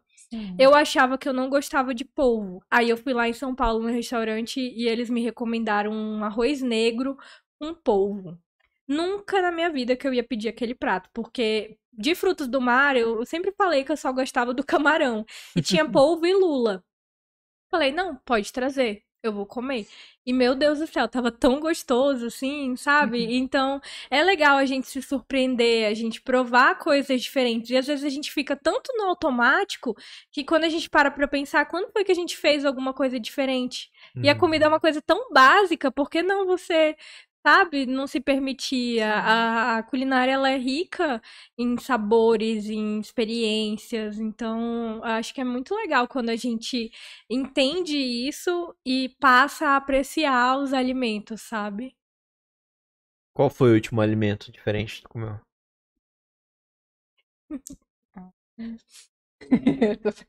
Cri, cri. Cri, cri. Qual foi o teu, Paulo? Terrine? Terrine. É, pode ter sido. É, pode ter sido terrine, não conhecia. Nenhum de nós. Frutos do mar eu não entro, tá? Eu não como frutos Ah, do Você mar. tem eu tenho alergia? Ah, tudo bem, tá justificado. Só que aí tem gente que fica forçando assim, aí eu falo, cara, se eu comer, será que tu vai me levar depois pro hospital? É, não que dá, tem não gente que fica tempo, né, Não, no Dá, adrenalina alergia é lá. uma É. coisa grave. Mas sério, né? teve uma comida que eu gostei, foi caranguejo. Ah, Delícia. bom. Só que aí, é, na terceira garfada que eu tava, eu já tava sentindo queimando, né? Aí eu perguntei da minha esposa se Ah. tinha, se tinha pimenta, é não tinha. Mas eu gostei. Entendi. Eu parei É, na hora de comer. Eu, eu, nessa última viagem que eu fiz, eu, eu não gosto de caranguejo, de caranguejo, já provei e tal, Uhum. e não gostei. Mas eu como, assim, no, no dia que eu fui na, na Oca, tinha uma entrada que era de caranguejo. Comi Uhum. pra provar. E aí, agora lá, viajando, eu provei lagosta. E achei uma delícia. E assim, se fosse em outra época, eu iria virar, assim, o Não o ia. rosto, falar que não queria e tal. Fui num restaurante de trufa lá em São Paulo agora. Gostei, gostei muito. Gente, a trufa é assim. Eu tô com um vídeo pra editar, inclusive, da Tartuferia, que é um restaurante. Eles são o primeiro restaurante da América Latina especializado em trufa. E aí eles têm trufas de tudo quanto é tipo. Aí eu cheguei lá e pedi pro garçom me recomendar. Eu pedi, acho que era um, uma, uma massa com um molho vermelho. E aí eu pedi pra ele me recomendar qual era a trufa que combinava melhor com o prato, né? Aí ele me recomendou. No final eu fiquei triste porque de tantas trufas que tinham de vários lugares do mundo, ele me recomendou uma que era do Brasil. Mas assim, tava muito boa. E eu senti um gosto um pouco amendoado. Só que a trufa negra eu comi numa sobremesa. E ela tem gosto de alho. Só que a sobremesa era. Gente, era uma delícia. Eu não sei explicar. Tem um nome na gastronomia de um. De quando você não consegue identificar um sabor. A, a Isabela lá do Manino me falou esses dias o nome. Que é quando você não, não consegue descrever. E a Uhum. trufa é exatamente isso. Você não consegue descrever. É uma coisa, assim, surreal. Uhum. Mas era só tu, tu ir na tartuferia. Quando tu for pra São Paulo de novo, não vai na Terra não, vai na tartuferia. E tem umas Viu, três unidades lá em São Paulo. Tem três. É. E aí, tem mais saber alguma, alguma mensagem É. aí do povo? Deixa eu dar uma olhada aqui. E a Thaís é mais do doce ou salgado? É isso que eu ia É perguntar dois. também. Ai, eu não abro mão de um docinho, gente, depois do almoço. Cara, falou. em- Eu comi uma coisa salgada, assim, tipo, depois do almoço me dá aquela vontade de doce. Tem que ter a sobremesa. Acho que eu sou mais do E doce. qual doce assim que você gosta de fazer? Eu gosto de fazer. Tem que ser brigadeiro. Panela. Ah, eu gosto muito de doce com abacaxi. Sabe aquele. O abacaxi. É engraçado porque ninguém abacaxi. gosta de abacaxi. Que que? Eu amo bolo de abacaxi, meu Deus. É. Gente, o abacaxi gosto, ele é é bom. discriminado. Mas só bolo. Não, mas tem. A minha tia faz uma sobremesa que é tipo um, Mousse? um mousse de abacaxi. Uhum. Meu Deus do céu, aquilo é muito bom, gente. É, bolo, bolo de forma geral, mas é mais o brigadeiro. Ah, eu gosto muito de cookie. Hum. Cookie de. Nossa. Eu ia falar isso. Não, chocolate. É porque, apesar de eu gostar muito de doce, eu sou mais do chocolate amargo. Hum. Então, assim, se Sou eu. desse time, não é? É, eu prefiro chocolate amargo. Eu então, assim, eu não gosto de coisa muito doce demais. Hum.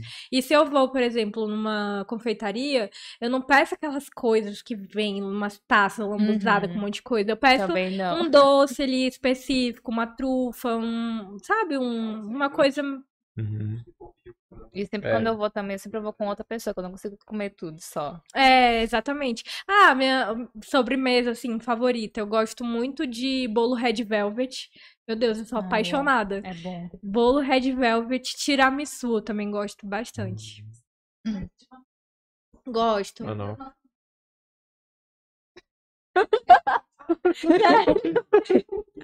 E ela só pergunta que ela não gosta. É, você vai ficar, eu não gosto só. Ah, ah, é porque tu, tu gosta mais de mais pro azedo, né? Uhum. Ai, não, não gosto de morango, gente. Não gosto de nada com Olha morango. Hum, Maracujá, não gosto. Não gosto da fruta, não. Só eu gosto. Eu gosto de doce doce. Ei, se fosse montar assim um cronograma de 24 horas em Porto Velho, é, almoço, Cadê é, meu café da celular, manhã, por almoço e janta. Eu tenho um post disso, cadê meu celular? É... Não, deixa ele no chão. Ai, Jesus amado, calma. Bom, vamos lá.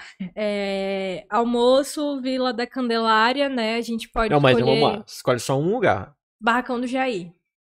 Eu amo Barracão do Jair. Mas tu vai tomar café no barracão? Não, eu vou tomar café. Ah, tá, desculpa. Tomar café da manhã. Eu iria no Mercado Central, que tem tapioca, que Hum. tem o X Caboquinho. Iria lá no Mercado Central ou no Mercado do Quilômetro 1. Mas no Mercado Central, tem uma barraquinha lá específica? Ai, agora eu não lembro de nome, não. Mas eu iria no Mercado Central, do Quilômetro 1. Uhum. Ou no Mercado Cultural, que tem um café da manhã nordestino, que também é bem completo e, e é legal. Almoço, eu iria no Barracão do Jair. E aí depois, à tarde, assim, iria no Porto do Sol ou no Mirante Madeira para ver o pôr do sol. E à Pra noite, finalizar. eu iria saindo um pouco assim do regional, indo mais pra uma coisa mais animada, eu iria ou no Texas Happy Hour, ou no Bahrein, no Papassones. É, acho que iria nesses, assim. Esse é teu cronograma, então. É, é, que geralmente quando vem alguém de fora, assim, eu levo pra, pra esses lugares de comer, né? E aí de Sim. passeio tem passeio de barco, Memorial Rondon, Estrada de Ferro, que tá Já fechada, amigo, mas... passeio de barco.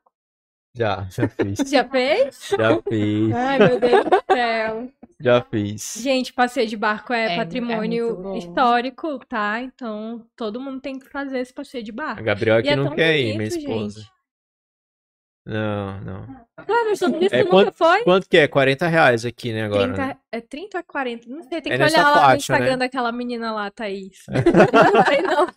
E aí a gente foi lá em Balneário lá, é 68 reais lá. O quê? O, Barco. qua- o barco, ele saiu do Rio Madeira pra É. Mas assim, gente, É, cara. a gente Não, tem é, que eu valorizar. A gente, se a gente tiver essa visão, né? Tinha nem boto, cara. E as Eu madeiras. queria, eu queria ver o- as madeiras batendo no barco. infelizmente, a gente tem que ter mais incentivo aqui de turismo. Mas é isso que eu ia falar. É, tu acha que a, a- nosso turismo aqui ele pode mudar? Porque Eu acho que o nosso hoje- turismo ele já tá mudando, assim. Eu vejo, de verdade, eu vejo um governo muito atuante nesse sentido. A gente antigamente tinha uma visão muito esquecida. Sim. Hoje já é mais valorizado. A gente vê que tem in- iniciativas de promover o que já tem, principalmente quando vem gente de fora. Eu lembro que quando aquele gringo veio, a Sendestu levou ele para fazer um tour, para conhecer a Sim. cidade, para conhecer os pontos turísticos. Eles estão fazendo vários trabalhos de de tipo preservação e fizeram uma rota. Tem a rota do- das águas, que é a rota dos balneários, né? Tem a rota é, turística, histórica da cidade. E a própria. é, eu não lembro agora o nome da Secretaria de. a Setur, Uhum. que é do, do estado. A própria Setur tem aquela fan tour, né? Não sei se vocês já viram, que é uma. Eles levam os influenciadores para visitar lugares turísticos do estado. Então, assim, eles pegam ali esses agentes que têm visibilidade, né, que Sim. estão ali conversando com a população e levam para essa viagem turística. Então, eu lembro que eles já foram nessa fan tour para Ariquemes, já foram no Jardim Botânico lá de Ariquemes, foram para Cacoal, Cacoal Selva Park e para vários outros lugares. Eu já vi umas três edições, eu Uhum. acho que, que já fizeram. Então eu acho que a gente tá caminhando, sabe? A gente tem muito forte aqui em Rondônia turismo de pesca. Tem muita gente que sai lá do Sudeste, sai de São Paulo pra vir É pra cá pra pescar. Verdade. E a gente tem no interior vários hotéis de pesca. Se eu te Hum. perguntar o nome de um, tu não vai saber, porque tu Não, não não. conhece. Não, E, e, assim, não é porque a gente não conhece que não existe.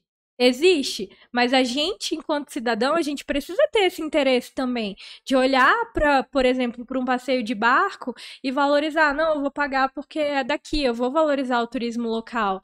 De ir para um hotel no interior, sabe? De ir passar um final de semana diferente, de procurar conhecer o que tem de bom aqui dentro do nosso Verdade. estado. Então, acho que a gente tem sim muita coisa aqui em Rondônia. A gente está crescendo muito na questão de visibilidade e a tendência é que seja cada vez mais explorado. E também estão abrindo muito é, restaurantes como café da manhã, onde tem as crianças têm um contato com animais, Uhum. então tem, envolvendo a família. Então isso está Sim. sendo bacana também. Os hotéis estão investindo, Muito. né, na, na questão da natureza, dos animais. Então está sendo bacana. Eles estão abrindo a mente É, realmente. aqui perto de Porto Velho, ali em, ja em Jaci, Paraná, que é tipo, acho que é uma hora, uma hora e meia daqui, tem um flutuante, que é o flutuante Caripuna, que o pessoal vai pra lá pra pescar. Gente, é lindo, assim, o pôr do sol lá, é incrível. Tenho uma amiga que sempre vai pra lá pra pescar. E ela me mostra as fotos e, assim, é surreal. Tem ali em Ouro Preto do Oeste o, o Morro Chico Mendes. Tem ali próximo, em Texorópolis, o Vale das Cachoeiras. Hum, é Sabe, a tem, tem, tem vários lugares, assim, que, que até são menos conhecidos e têm menos visibilidade, Uhum. mas que são lindos, assim. Eu acho que a gente já esteve numa situação de turismo não valorizado, mas eu, eu acho que hoje Rondônia, graças a Deus, assim, dentro do cenário nacional, tá muito bem representada, sabe? É, você pretende abrir esse leque no, no teu Instagram também pra fazer essas viagens, fazer esses tours, assim, mostrar esses locais? pretendo, é, eu mostro de certa forma, da, né, da forma que eu consigo. Então, por exemplo, passeio de barco, eu fiz lá um post sobre o passeio de barco e foi, foi até um post que eu fiz em parceria com aquele portal Notícias Porto Velho. Uhum. Justamente é do- de um amigo meu, o Matheus, e eu falei com o Matheus, falei, ó, Matheus, esse post aqui é bem relevante, vamos fazer em parceria. E a gente fez e teve mais de 5 mil curtidas, assim, a galera interagindo, querendo saber dos passeios, querendo ir conhecer, sabe? Então, é, eu tento trazer isso no meu Instagram e eu tenho, sim, a, a ideia de cada vez mais entrar nessa parte de hospedagem, de lugares no interior, tá no meu cronograma, eu quero fazer mais viagens pro interior para criar conteúdo mesmo. Legal, que a gente já tem o Estevão pelo mundo, a gente vai ter a Thaís A pelo Thaís. norte, né? Thaís pelo norte ali, pelo legal. norte. Pois é, gente. Tem alguém que se, tu se inspira, assim, que tá, tá próximo, assim, do que tu faz? Olha, quem é a maior referência, assim, quando eu comecei a gravar vídeo foi a Marcela, que é a Marcela Morgon. Ela era Marcela por SP, Marcela por São Paulo. Gente, eu acho muito legal, assim, a forma que ela aborda o conteúdo dentro do Instagram dela. E aí foi a primeira referência, assim, que eu tive. E hoje eu olho muito, mas sigo também bastante Instagram de viagens, o próprio Estevão, tem o Caio, que é o Caio Travels também, que é muito legal. A Prefiro Viajar, esqueci o nome dela agora.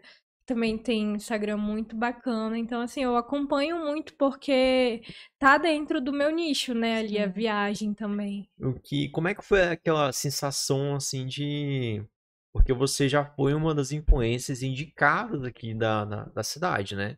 Saiu numa página, se não me Ah, engano. verdade. E aí, como é que foi a sensação, assim, de ser, poxa, eu sou referência, assim, da minha cidade? Sim.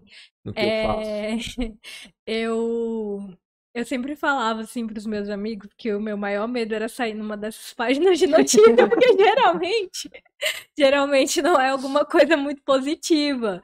E aí eu tinha muito medo assim de, sei lá, me envolver em algum escândalo e morria de medo. Eu até brinco com os meninos, eu falo, Juan, o Juan do Eu Ideal, eu falo, Juan, morro de medo de sair na tua Pessoa, página a, a com alguma coisa ruim. Thaís bebe demais na festa do rato. Deus é mais. E, e aí, é, eu lembro que eu tava trabalhando e era campanha política, então eu tava trabalhando o dia inteiro e eu tava trabalhando à noite.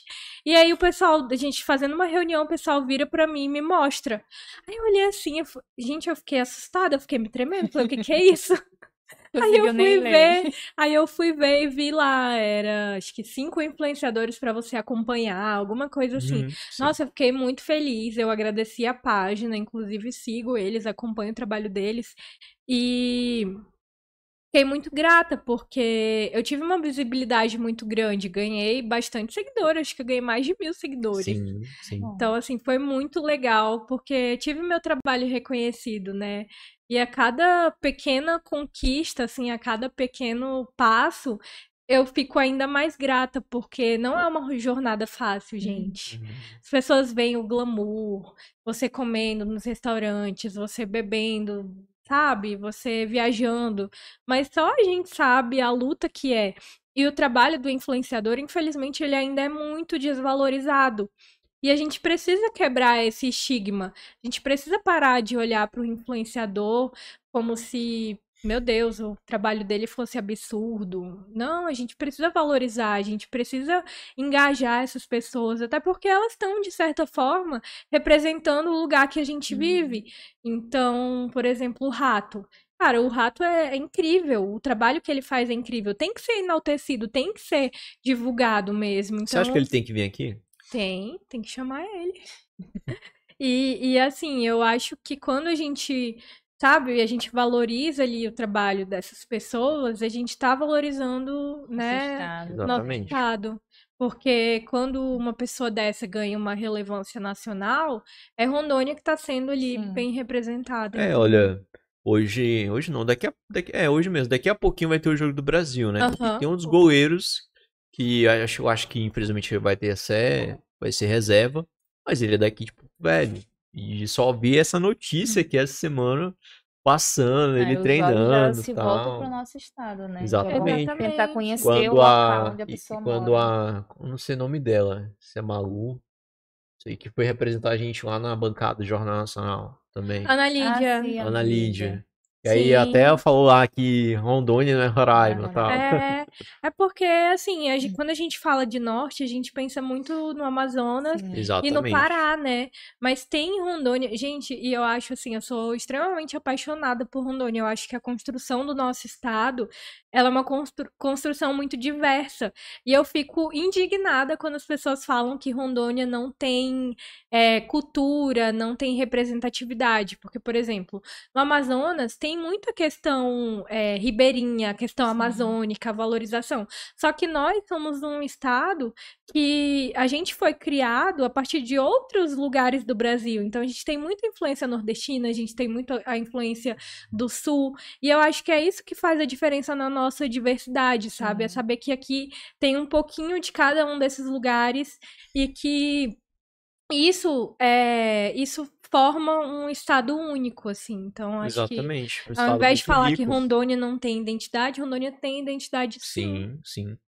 Eu acho que sim, tem muita cultura aqui, tem muita Tem. coisa boa aqui, entendeu? Não Gente, o só. estado é muito grande. Sim, exatamente. É muito grande. Porto Velho é a maior capital em extensão territorial, sabia disso? E a única cidade, eu acho que o aeroporto é perto, né? É, Sim. bem pertinho. bem pertinho. Thaís, o que, que você. De projeto futuro, você pode falar pra nós? Você tá planejando? Você pode dar um spoiler aí pra nós? Gente, na então, cozinha, você quer voltar? É, Canal no YouTube. o que que eu, o que que eu pretendo fazer, assim? Eu, o Tá na Cozinha, eu quero voltar com ele, mas ainda não tenho previsão. Mas eu quero cada vez mais poder como que é a palavra, gente? Poder explorar outros lugares, assim, poder abranger não só Rondônia, mas também o norte, mas também o Brasil. Tanto que até mudei na minha bio, a minha bio ficava assim, Rondônia. E aí eu Uhum. coloquei Rondônia e muito mais. Então, assim, Uhum. para não me limitar só aqui Só em. Rondônia, porque eu entendo Perfeito. que podem ter oportunidades e que o Brasil é muito grande, né? Então eu quero mostrar. Exatamente. Eu tô até programando com uns amigos uma viagem pro Acre agora na Semana Santa. Não sei se eu vou conseguir ir, mas tô me planejando pra gente ir. Pra justamente eu poder mostrar, sabe, o- os outros lugares aqui perto. Quando a gente fala em turismo, a gente. no ma- o mais perto que a gente vai é ali em Manaus, sendo que tem Sim. Rio Branco com uma cultura incrível, uma gastronomia maravilhosa, sabe? Tem outros lugares aqui que são muito bons. Então eu, eu tenho vontade, assim, eu já conheço alguns, alguns estados do Brasil, mas eu quero conhecer todos, assim, quero zerar a minha lista e quero cada vez mais conhecer Rondônia também, mostrar o que tem aqui. Então eu pretendo continuar mostrando os conteúdos. É, tem um projeto futuro para minha marca, assim, eu, Thaís, né, que eu que eu quero ser reconhecida como, como a primeira opção, assim, quando as pessoas vão atrás de lugares para comer, Uhum. né, para se divertir. E quero continuar fortalecendo isso. E tô trabalhando, assim, com os meus seguidores, com os meus conteúdos. Acho que tá no caminho, né? Eu Tá espero. caminho. O conteúdo é muito bom que você faz. Ai, obrigada. Seu arroba é o arroba mais perfeito que eu já vi na vida, já. É Thaís Botelho, só não faltou o acento, acho que não tem nem como pôr, né? Mas enfim, Sim. ficou perfeito.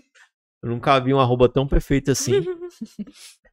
É, Mas seu trabalho é muito legal. É Ai, muito bacana o que obrigada. você faz, de verdade. Eu fico Eu feliz, espero gente, que porque- mais pessoas, assim, valorizem o que você faz. Sim.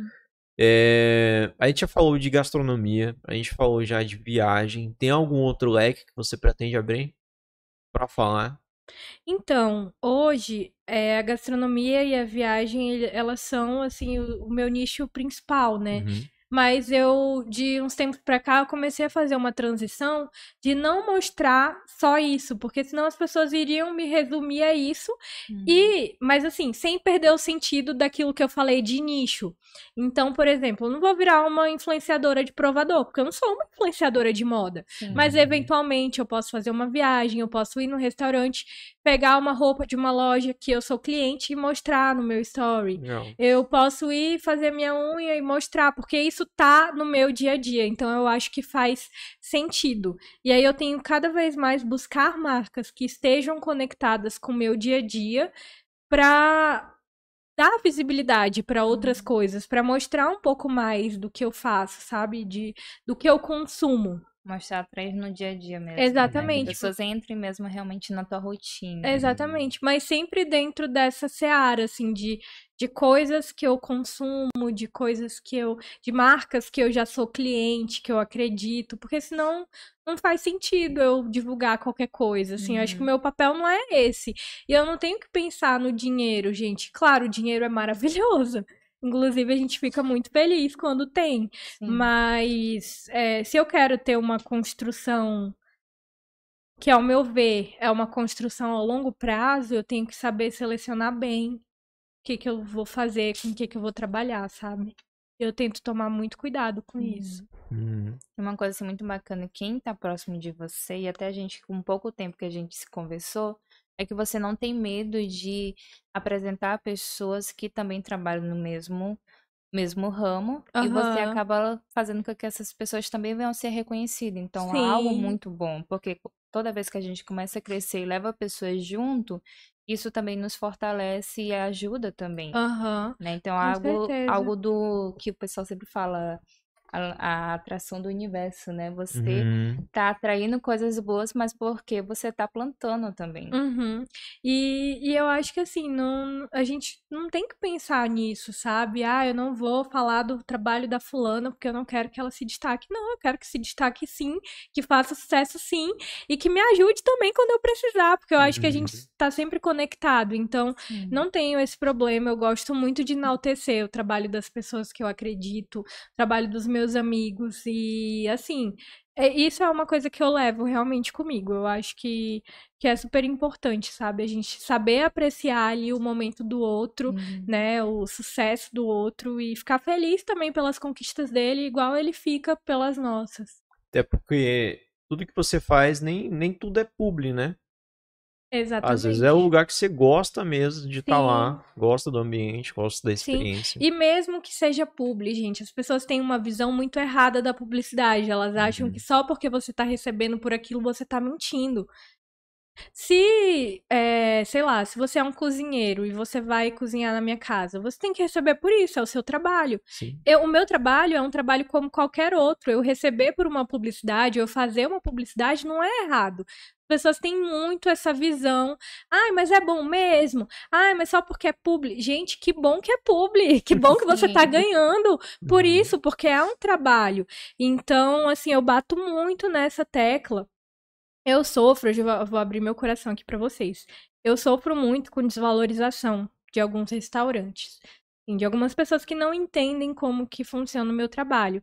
E às vezes acham que é só, ah, vem cá, Adriana, vem aqui, vou te dar um prato de comida e aí tu divulga, tá?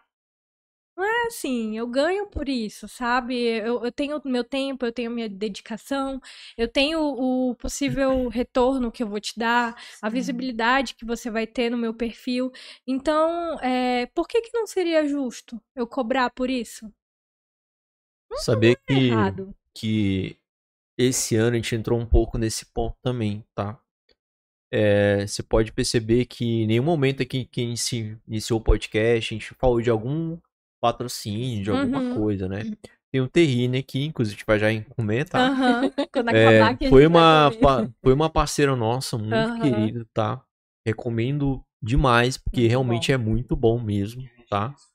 É, te desfruta. É uma delícia mesmo, uma gente. Eu já delícia. provei. E só que assim, esse ano a gente decidiu iniciar uma estratégia diferente, porque todo podcast que estava iniciando aqui em Porto Velho, ou até fora mesmo daqui, na região norte, é, se iniciava, tipo, já tinha um monte de patrocinador. Uhum. Sendo que, pelo menos, nós sabemos que aquela pessoa não tem um, algum engajamento, não tem algo assim de fato para dar Não é tão por trás, entendeu? Porque tá fazendo, só porque abriu um podcast e já tem que ter um patrocinador. Uhum. E a gente se deparou com isso no começo, né? Várias pessoas já buscaram a gente já para divulgar. Ah, Lucas, vou mandar alguma coisa aí pra vocês, Uhum. divulga aí e tal. E era bagunçado mesmo assim, Sim. realmente no começo a gente aceitava um monte de coisa. Hoje a gente não aceita mais. A gente tá passando por um processo aí já de um período sem patrocínio pra justamente construir isso novamente, entendeu? Exatamente. Até porque que nem você mesmo fez, você fez um, todo um trabalho lá de media kit, né? De oferecer depois lá pro cliente que tá interessado, Uhum. ir atrás de você, você mostrar sua visibilidade, você vai fazer isso, vai fazer tantos posts. A mesma coisa, eu acho que é nós também, Com como um certeza. podcast, né? Com certeza, pela visibilidade que vocês têm, pelo alcance que vocês têm. Então, assim, não seria justo, sabe? Uhum. E, e, e não tem erro nenhum, gente, a gente valorizar o nosso trabalho, a gente precisa parar com essa visão de, ai, será? Ai, mas o que, que vão pensar? Não, é o seu trabalho e pronto. E, e eu tenho um posicionamento, assim, muito firme nesse sentido. É, por exemplo, recebido. Eu não nego recebido. Eu aceito. Mas eu sempre deixo claro que o recebido ele é um story ali que eu vou fazer falando que o produto chegou. Eu não vou me dedicar. Antes eu fazia, antes eu fazia um vídeo narrado, filmava Hum. e Uhum. enfim, tinha um monte de detalhe. E aí as pessoas começaram a me pagar pra isso. Não é justo a empresa A me mandar sem me pagar e eu postar e a empresa B que tá pagando, que tá investindo, ganhar o mesmo o mesmo serviço. Sim. Então, assim, eu não recuso receber, mas eu deixo muito claro e sempre recebo e posto aquilo que eu gosto. Aquilo que ali todo mundo geralmente mandam lá pra casa e a minha casa é grande, a gente, nós somos cinco pessoas. Então a gente todo mundo prova e aí dá o veredito lá e aí eu posto. E, e, assim, posto, mas de forma sucinta. Até pra divulgar nos stories eu cobro, porque é o meu trabalho. Eu já recebi uma recebi uma uma proposta esses dias é, que eles queriam me eles queriam dar um cupom para os meus seguidores Uhum. para pedirem um sorvete. E aí, é, eles falaram com a, comigo. Aí eu, como eu vi que assim, eles era uma proposta, era um cupom de desconto, ou seja, eles visavam a conversão em vendas. E aí eu passei pra Amanda, né, pra Amanda ver pra mim e tal, fazer então. ali a, a fazer a negociação, Mediação. é, a mediação. A Amanda me salva Depois muito. conta pra nós quem é a Amanda na sua Aham, vida a aí, Amanda- tá? Gente, a Amanda é a minha assessora, a Amanda Barbosa, maravilhosa. E aí, a Amanda começou a conversar com a empresa, a empresa falou assim: não, a gente quer mandar um recebido de um pote de sorvete pra Thaís e dar um cupom pros seguidores dela, mas esse cupom é válido só até o final do mês. Falei, desse jeito. Falei, engraçado, eles querem dar um cupom pros meus seguidores com datas de validade e o meu pagamento é um pote de sorvete. E aí eles falaram, e a Amanda falou: olha, pra essa ação fica tantos reais. Eles, ah, a gente achava que era só mandar o pote de sorvete. então, O pote Acho de sorvete vai pagar a tua conta da gente. Energisa, né? Então, então, assim, é bem complicado, sabe? É bem complicado mesmo, a gente entende.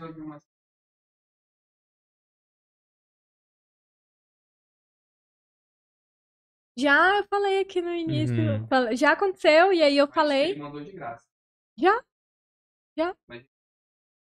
Oi? Ele reclamou. Não, ah, ele não gostou do quê? Do meu trabalho? É, É, Ah, tá. Gente, nunca aconteceu, graças a Nunca? Deus.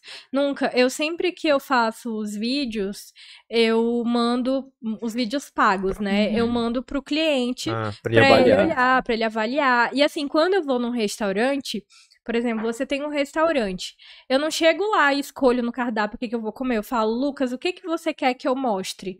Quais pratos você quer destacar? Porque às vezes tem um prato que não tá saindo tanto, às vezes tem um prato que é mais interessante, e aí eu sou muito aberta. E aí é, eu sempre acerto isso com os empreendedores, né? E mostro ali o que eles pedem. Nunca aconteceu assim de tipo, ai, não gostei, Thaís, Uhum. disso aí, por favor, muda. Mas se acontecesse também, eu mudaria numa boa. Eu acho que faz parte do trabalho. Mas graças a Deus, assim, todos os vídeos foram aprovados até agora. E falar um pouquinho também sobre as edições, que dá um trabalho, né? E é você sozinha ou tem alguém pra te ajudar? É, eu eu e o. CapCut, né? Eu e o CapCut. CapCut, programa maravilhoso. Gente, esse negócio de edição é muito engraçado, porque antigamente eu narrava. Não, antigamente eu editava primeiro no próprio Instagram, no Reels, Uhum. e depois passava pro CapCut ou fazia no Instagram a narração. Enfim, era uma confusão. Não ficava legal, não sabia, não sabia mexer no CapCut, não sabia que dava pra cortar, pra, enfim, pra Hum. editar os vídeos. E aí, com o tempo, fui descobrindo, fui mexendo em outras funções. Mas sempre assim, insatisfeita e sempre buscando procurar dicas. Aí um dia eu fui Uhum. na Flakes e, gente, pra mim, A Flakes é referência em criação de conteúdo Sim. com celular. Meu Deus do céu, impecável. E aí eu cheguei no Leonardo e falei assim, Léo, me fala uma coisa. Por onde que tu edita teus vídeos? O que que tu faz, hein? E aí ele abriu o celular e mostrou. Ele usa o CapCut também. Só que ele Entregou edita. Então ele, é, eu já revelei o segredo do Leonardo. Aí ele edita, né? Leonardo, ele você ajusta. editou aquele vídeo do carro no CapCut, não foi? Coitado, ele pagou um videomaker lá pra, pra. Leonardo, o cara, tu pagou o videomaker pra fazer no CapCut. Ai, meu Deus. E aí ele me mostrou, assim, algumas, algumas coisas que ele fazia. E eu Uhum. comecei a fazer nos meus vídeos. Depois que eu comecei a fazer, gente, a câmera do iPhone eu não sabia mexer direito. E aí ele me mostrou como é que ele fazia. Ele me mostrou umas coisas que eu não sabia. E isso mudou totalmente a forma que eu mexo, que eu faço os meus vídeos. Muito legal. Por isso a importância de ter conexões dos Ter conexão, é. Exatamente. Pois é. Já perguntaram da gente aqui, que eu vejo algo que a gente é referência aqui, falo abertamente isso, a questão dos cortes. A gente faz bastante corte. Ai, que Uhum. legal. É, onde que a gente faz, como é que a gente Aham. faz e tal, é, onde que a gente edita. Nós também, a, a legenda é feita no CapCut, mas a gente usa um outro programa. Tudo é gratuito, tá? Tudo é gratuito. CapCut é gratuito, É. né? O, qual é o outro do Windows? É Clipchart? Tem um Clipchart, se não me engano, é do Windows. Uhum. Gratuito, entra lá na loja do Windows, lá Uhum. baixa lá. Ele faz o corte já no vídeo, já deixa no formato que você precisa. É? É, Que Clipchart. legal. Manda pro CapCut. CapCut faz lá a edição dele lá de legenda. Só edita lá, põe no, no- na cor, no formato. E é isso. Muito simples, tá? Muito simples. No É. começo. Legais isso- as artes de vocês, É. as As nossas tal. artes também é tudo gratuito. A gente não usa Photoshop, a gente não usa. Usa o Figma. O Figma não começou nem a ser é, uma plataforma para fazer isso que a Uhum. gente faz hoje. Hoje eles já, já usam para isso. O Adobe comprou o Figma com Uhum. medo lá de, de acabar o Photoshop.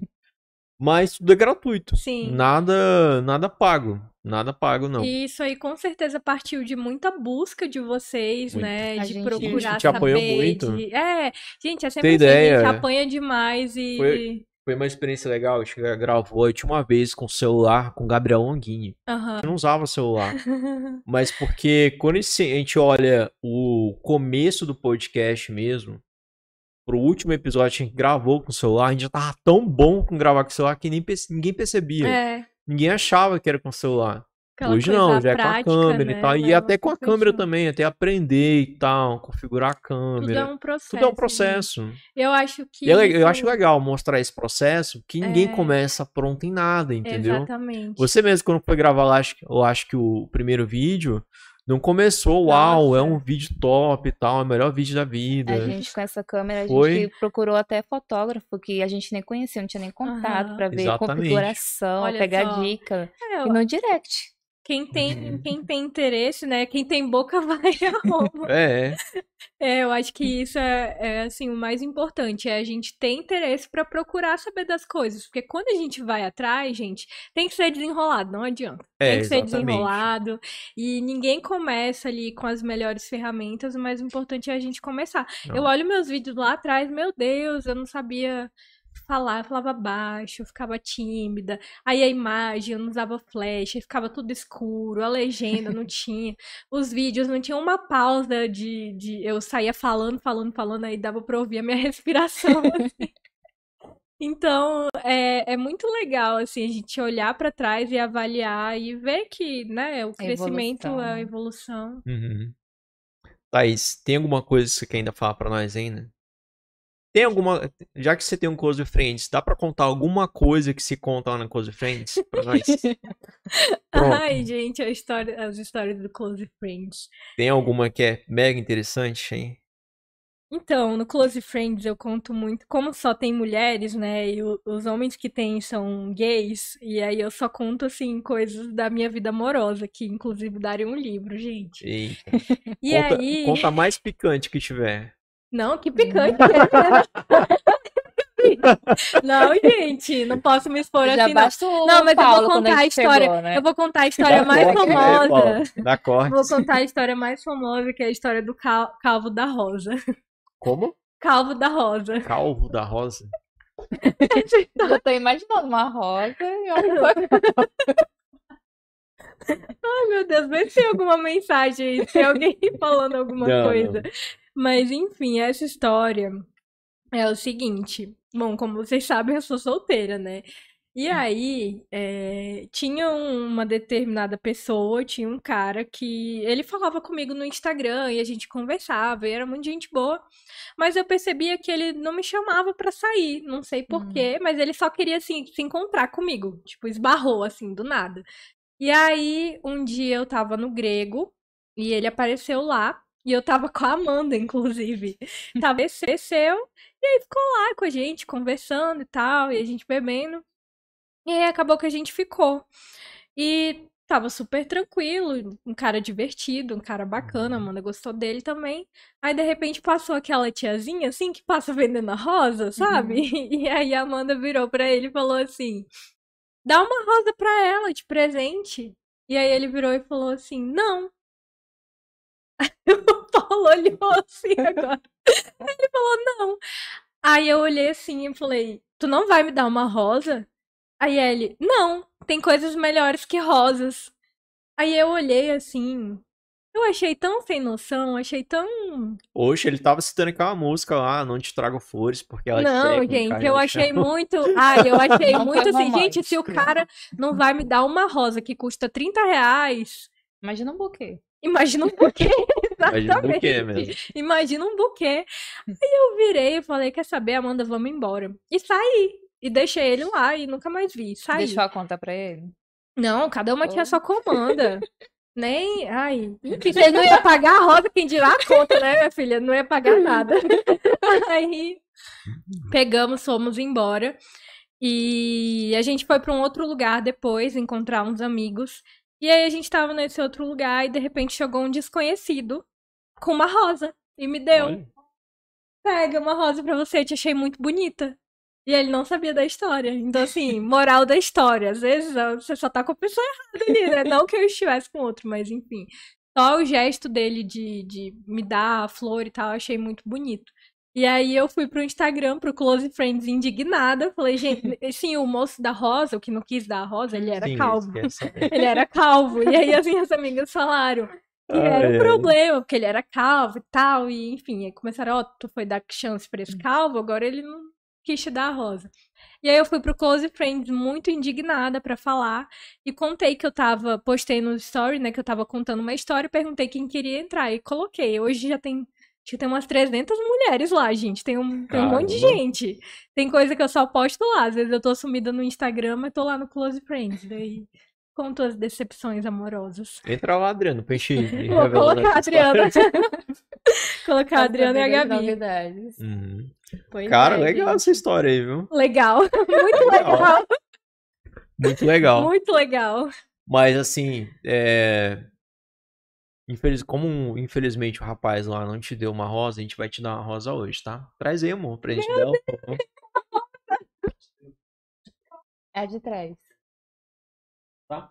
Gente, eu tô chocada. Parece Agora que a gente vocês nem adivinharam. Ver se é o certo mesmo. É certo, rapaz. Você tá de olho. Que Confia. chique. Só um pra você. Olha, ai, que legal. Esse brownie, aqui- esse cookie aqui eu conheço, hein? Gente, que linda. Amei.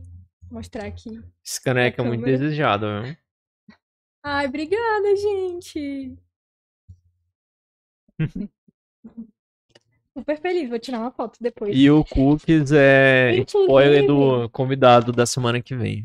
Ai, o, o Brian, gente, ele é maravilhoso. Ele Ah, é. Vou deixar aqui do lado. É, Ele é um parceiraço também, assim. Acredito muito no trabalho dele, muito Também legal. acredito, Gente, é uma pessoa incrível. E vocês já comeram uns cookies? Já. Deus Eu- do céu, é muito bom. Eu conheci ele pelo Brownie, ele começou Aham. com Brownie, né? Aham, Conheci ele lá no shopping, numa feira que teve lá. sim. E muito bom o trabalho dele. E eu vi o crescimento dele, né? O nome até ele mudou e tal. Hoje o, o produto que ele mais vende é os cookies. Muito bom, muito bom. Vai estar aqui legal. E é importante também essa transição de marca, né? Que às Uhum. vezes né? Você tá ali num momento diferente. Se a gente for parar pra ver as confeitarias aqui de Porto Velho, tem muitas que passaram por esse processo. Sim. A própria Flakes era Pecaditos, o primeiro nome deles. Uau. É, Pecaditos. Hoje ele é referência, né, o Léo, né? É, Ele é muito Cara, bom mesmo que ele é- faz. Eu vejo hoje três, três lugares que são referência. A Flakes, o Brownie Bros e The Leite. Mas se tratando de doce mesmo, sim. o, a Flakes realmente Cara, a supera, Flakes né? Tá na conseguiu frente. construir, assim, é, eles têm muito infoproduto, né? Eles ganham dinheiro pra caramba com vendendo in- infoproduto, curso e tal, e-book. E fizeram essa gerar desejo, né? Eles começaram a gerar desejo em todo mundo, assim, literalmente até a Britney Spears. Uhum. E agora vão abrir em São Paulo, né? outro estado. Muito legal. Muito top. Torço muito por eles. Viu? Sei. É. Você que usa CapCut, ó, pode chegar no meu lugar também. viu? O que eu e o Léo da Flakes temos em comum? Os nomes do CapCut. E o Windows também usa CapCut.